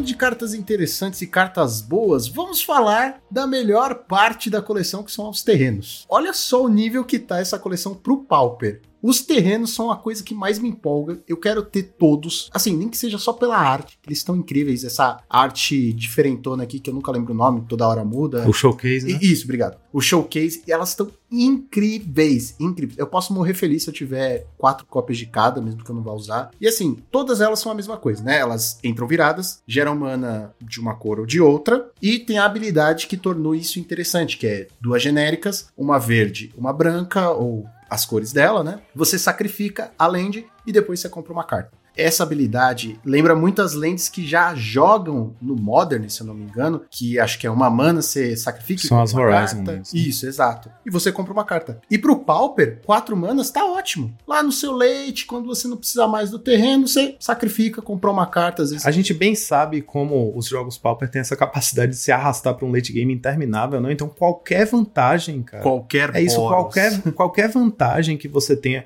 Tanto que as Scrylands jogam no Boros, por exemplo, né? Tipo, pagar 5, né? Pagar 4 e virar uma land pra dar um Scry no late game pode ser bom. Imagine dar um draw. Tipo, um draw a mais quando você tá desesperado cavando atrás de alguma coisa, numa land que, tipo, é de graça, né? Você já ia estar no seu deck de qualquer jeito e faz manas das duas cores. Então é realmente um ciclo bem forte que é aquela coisa. De cara pode até ser que você olhe e fale, não sei em que deck vai entrar, mas é um ciclo que com certeza vale a pena você ter todos na sua coleção. Guardadinhas ali pra a hora certa. Sabe qual que é o lance? Eu não acho que, tipo assim, ah, vou usar duas ou três. Não, é tipo uma. Uma, No é sempre uma. máximo, é. No máximo, assim, duas. Mas uma tá ótimo, cara. Eu vou com certeza usar ela no Bugos, mais uma vez. Porque ela parece aquela carta. Esqueci o nome dela, acho que é Horizon Canopy, uma coisa assim, que já Sim, joga no Horizon O Modern, que é verde e branca, né? A Horizon Canopy. Exatamente. E aí ela tem esse mesmo custo do, do Cave of Temptation, que é 4, né? E aí você dá um draw, eu vou conseguir usar duas delas no, no lugar da minha outra tap land que eu tava usando, o Arctic Tree Line. E aí vou ter esse gás de volta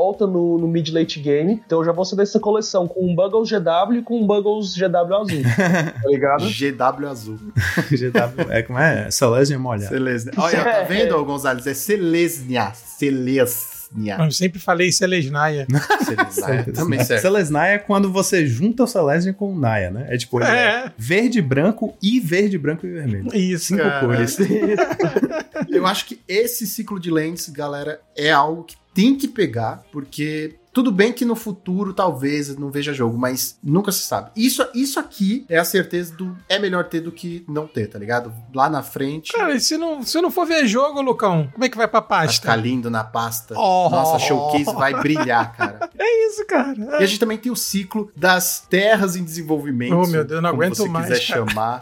Devolve mais, terremoto. Evoluções, É, é, etc. é. Fat Diferentona. Diferentona. Diferentona. Diferentona e interessante, porque ela tá oferecendo uma vantagem. Enfim, vamos ler aqui. São cinco cartas, cada um de um shard, né? Então, das combinações de cores aí, das famílias. Então, por exemplo, eu vou pegar aqui a Maestros Theater, né? Que é a Grixis. Ela entra, você sacrifica. Não tem opção. Ela entra, sacrifica. Aí, quando você sacrifica, procure seu Grimório por uma ilha, pântano ou montanha básica, coloca em jogo virado e você ganha um de vida. Então, ela tá oferecendo a vantagem de ganhar um de vida em troco da desvantagem de ter que sacrificar imediatamente. Para decks azuis, E ela elas pé, vão né? ser mais difíceis de. Não, entra virado. Ah, entra virada. Ah, tá. Agora que eu vi. Ela, essa entra em pé, mas ela entra, sacrifica e a, e a carta que busca entra virada. Então, assim, para os decks que vão usar azul, provavelmente elas vão ser muito difíceis de jogar, porque normalmente o azul vai ter os seus suas cantrips, né, que você não seja Ponda, seja Preordain, seja Brainstorm, todas têm motivos para você não querer que sua Fetch te obrigue a sacrificar na hora que ela entra, né? Porque Preordain, por exemplo, você acabou de fazer um Preordain procurando land. Aí você viu duas cartas que você não quer de jeito nenhum agora, colocou no fundo do seu deck. Aí você compra uma land, a land é essa. Então ela entra, já vai sacrificar e já vai embaralhar duas cartas ruins que estavam no fundo do seu deck e tem a chance de comprar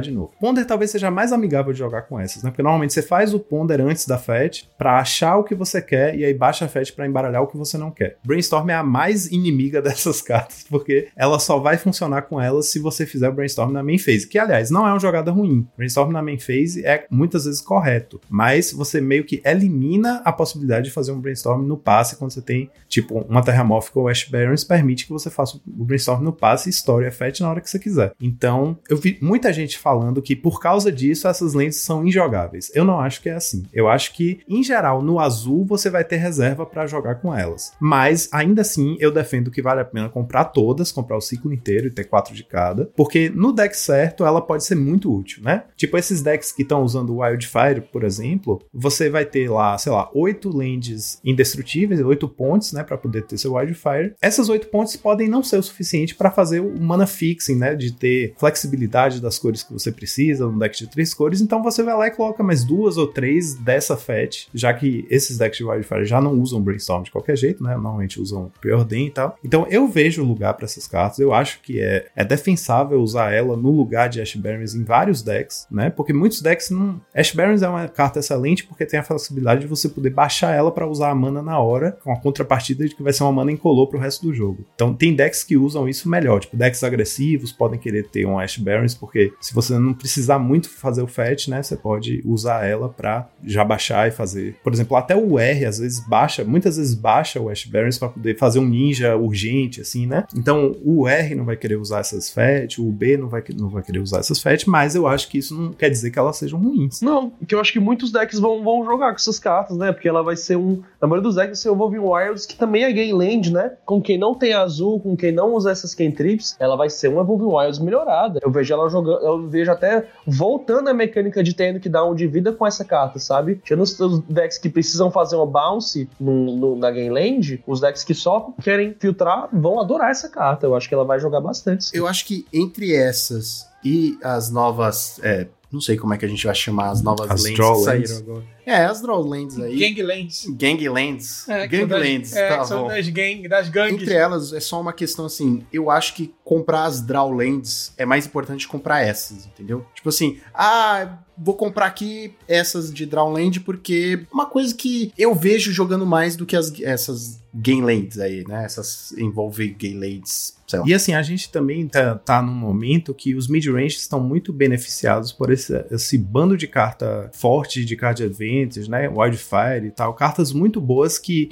incentivam a pessoa a jogar com mid-range. E essas é, draw lands jogam muito bem nesse tipo de deck, né? Entra, entra no começo, gera mana nas duas cores, e no late game é uma, uma vantagenzinha. Agora, uma reclamação que eu tenho sobre esses dois ciclos, que aliás eu achei maravilhosos, adorei essas lands, né? Pra mim, talvez sejam as cartas mais importantes desse set pro Pauper. Mas uma reclamação sobre os dois ciclos, que é o seguinte: nenhum, apesar de serem dois ciclos, nenhum deles tem um padrão de nomenclatura. A porcaria das FET, que tem o nome de cada família, beleza? Se você aprender, decorar que cabarete é Naya, que maestros é Grixis, ainda assim, a outra palavra do, do- do- da coisa não é a mesma. Então é tipo, é o pátio cabarete, o teatro maestro. Por que que não é a mesma coisa? E a mesma coisa com as, as Drawlands. As lentes artefatos indestrutíveis Não, são as Drawland não tem referência nenhuma. às cartas. Nenhuma, exatamente. Tipo, as pontes indestrutíveis de Modern Horizons 2, pelo menos eram todas pontes, né? Você só tem que decorar qual ponte é qual, mas é tudo ponte. Aqui não, cada um tem um nome diferente. Uma é Skybridge Towers, a outra é Tremor Station, a outra é Waterfront District. Ah, cara, pô, só pra deixar a gente, nós idosos, né, que temos o cérebro já todo É que embaralhado. aquele negócio tá de acordo com a temática,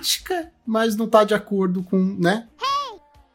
Então vamos agora para o nosso top 3 cartas que você, meu caro telespecto ouvinte, precisa comprar. De preferência na maravilhosa X-Plays. Olha o jabá fora de hora e muito bem pontuado. o meu terceiro lugar vai para o Demon's Duel, que eu acho que é uma carta que eu vou comprar apenas para colocar no BW Pestilência, porque é, eu posso, né? E é isso, não é porque ela é incrível, não é porque ela é super forte, mas é melhor ter o Scry e comprar duas do que só comprar duas. E é isso. É o meu terceiro lugar. O meu terceiro lugar vai para Mayhem Patrol, o bichinho que tem Blitz, que tem. Enfim, eu defendi ela já bastante, né? Falei porque que acho ela muito interessante. É uma carta que eu tô doido pra experimentar com ela. O meu terceiro lugar vai para Social Climber. Não vai jogar em lugar nenhum, não vai ver jogo, mas eu tô louco pela arte, achei a arte incrível, entendeu? E como todos os meus top 3 sempre tem o estético, né? Social Climb pra mim foi a arte que eu me amarrei demais e fica aí no meu terceiro lugar. No terceiro lugar, eu vou concordar com o Oliver. Realmente esse Mayhem Patrol tá muito bom e eu acho que realmente merece. O meu segundo lugar, eu vou colocar o Jewel Chief que é o bichinho duas manas genéricas, uma verde que faz, né, a Treasure Token, tem vigilância, atropelar. Por todo aquele lance que eu falei que eu acho que é um drop 3 bem legal pro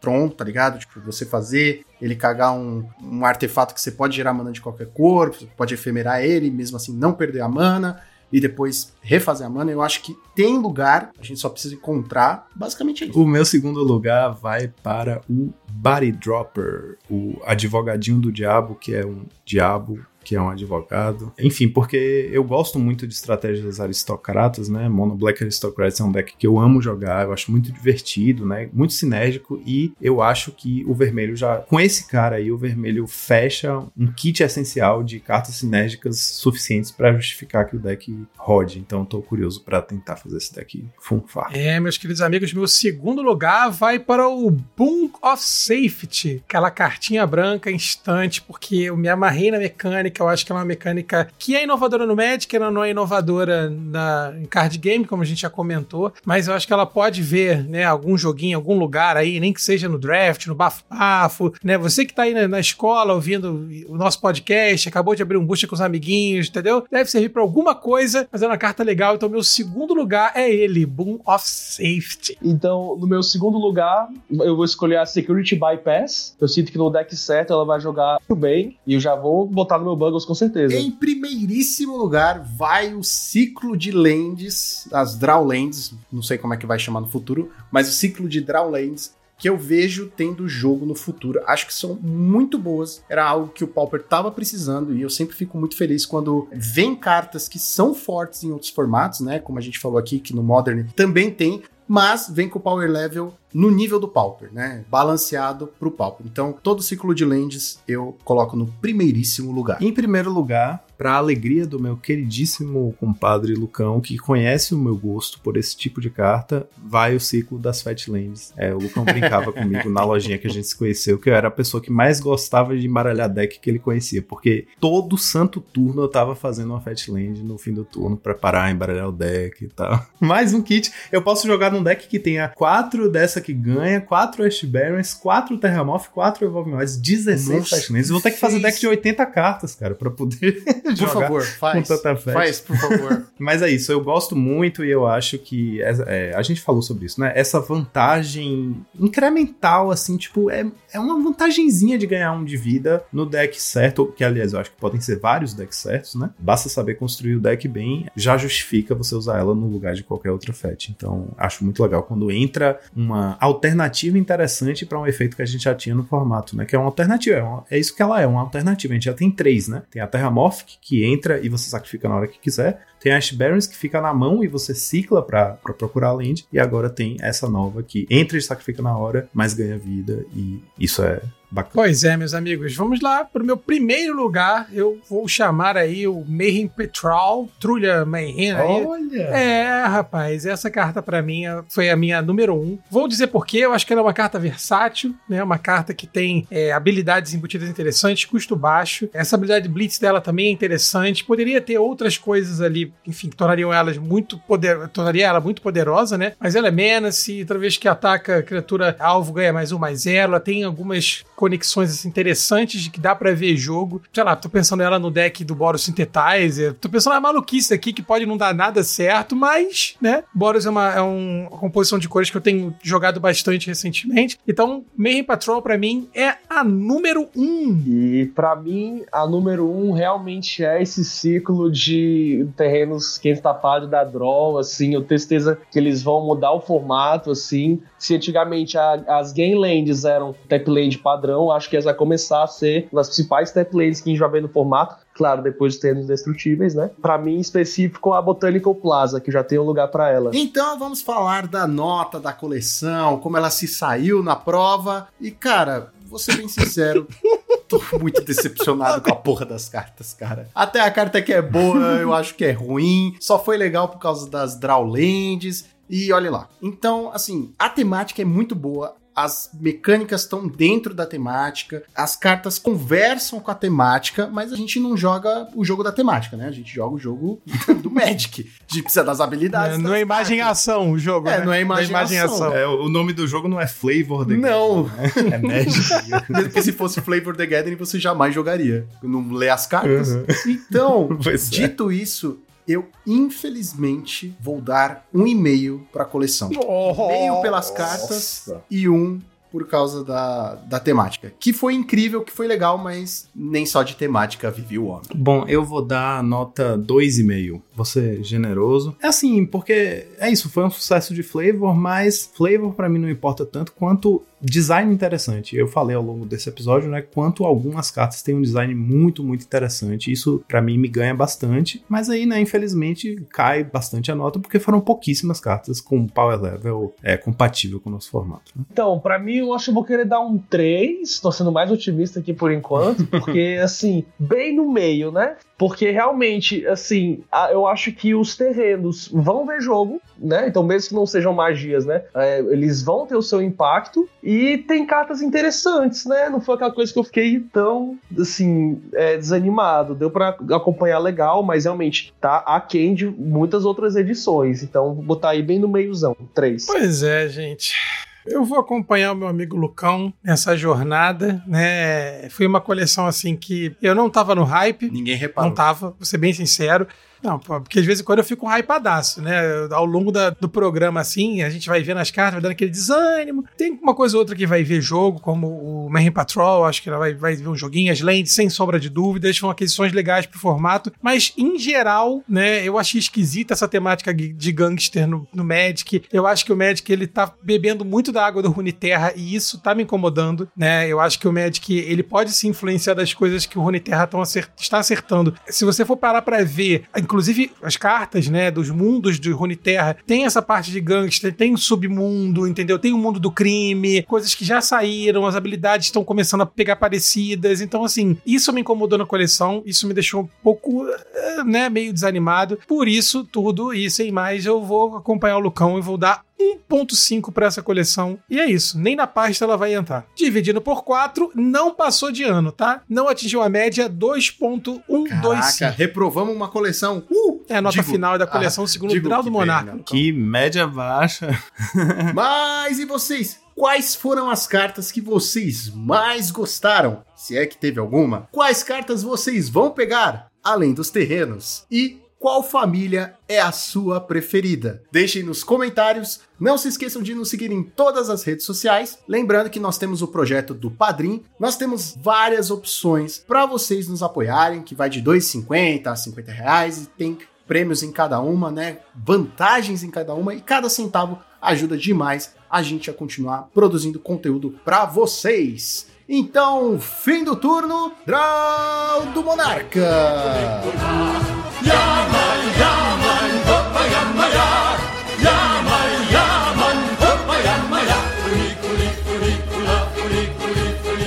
Este podcast foi editado por Monarchs MTG Produções.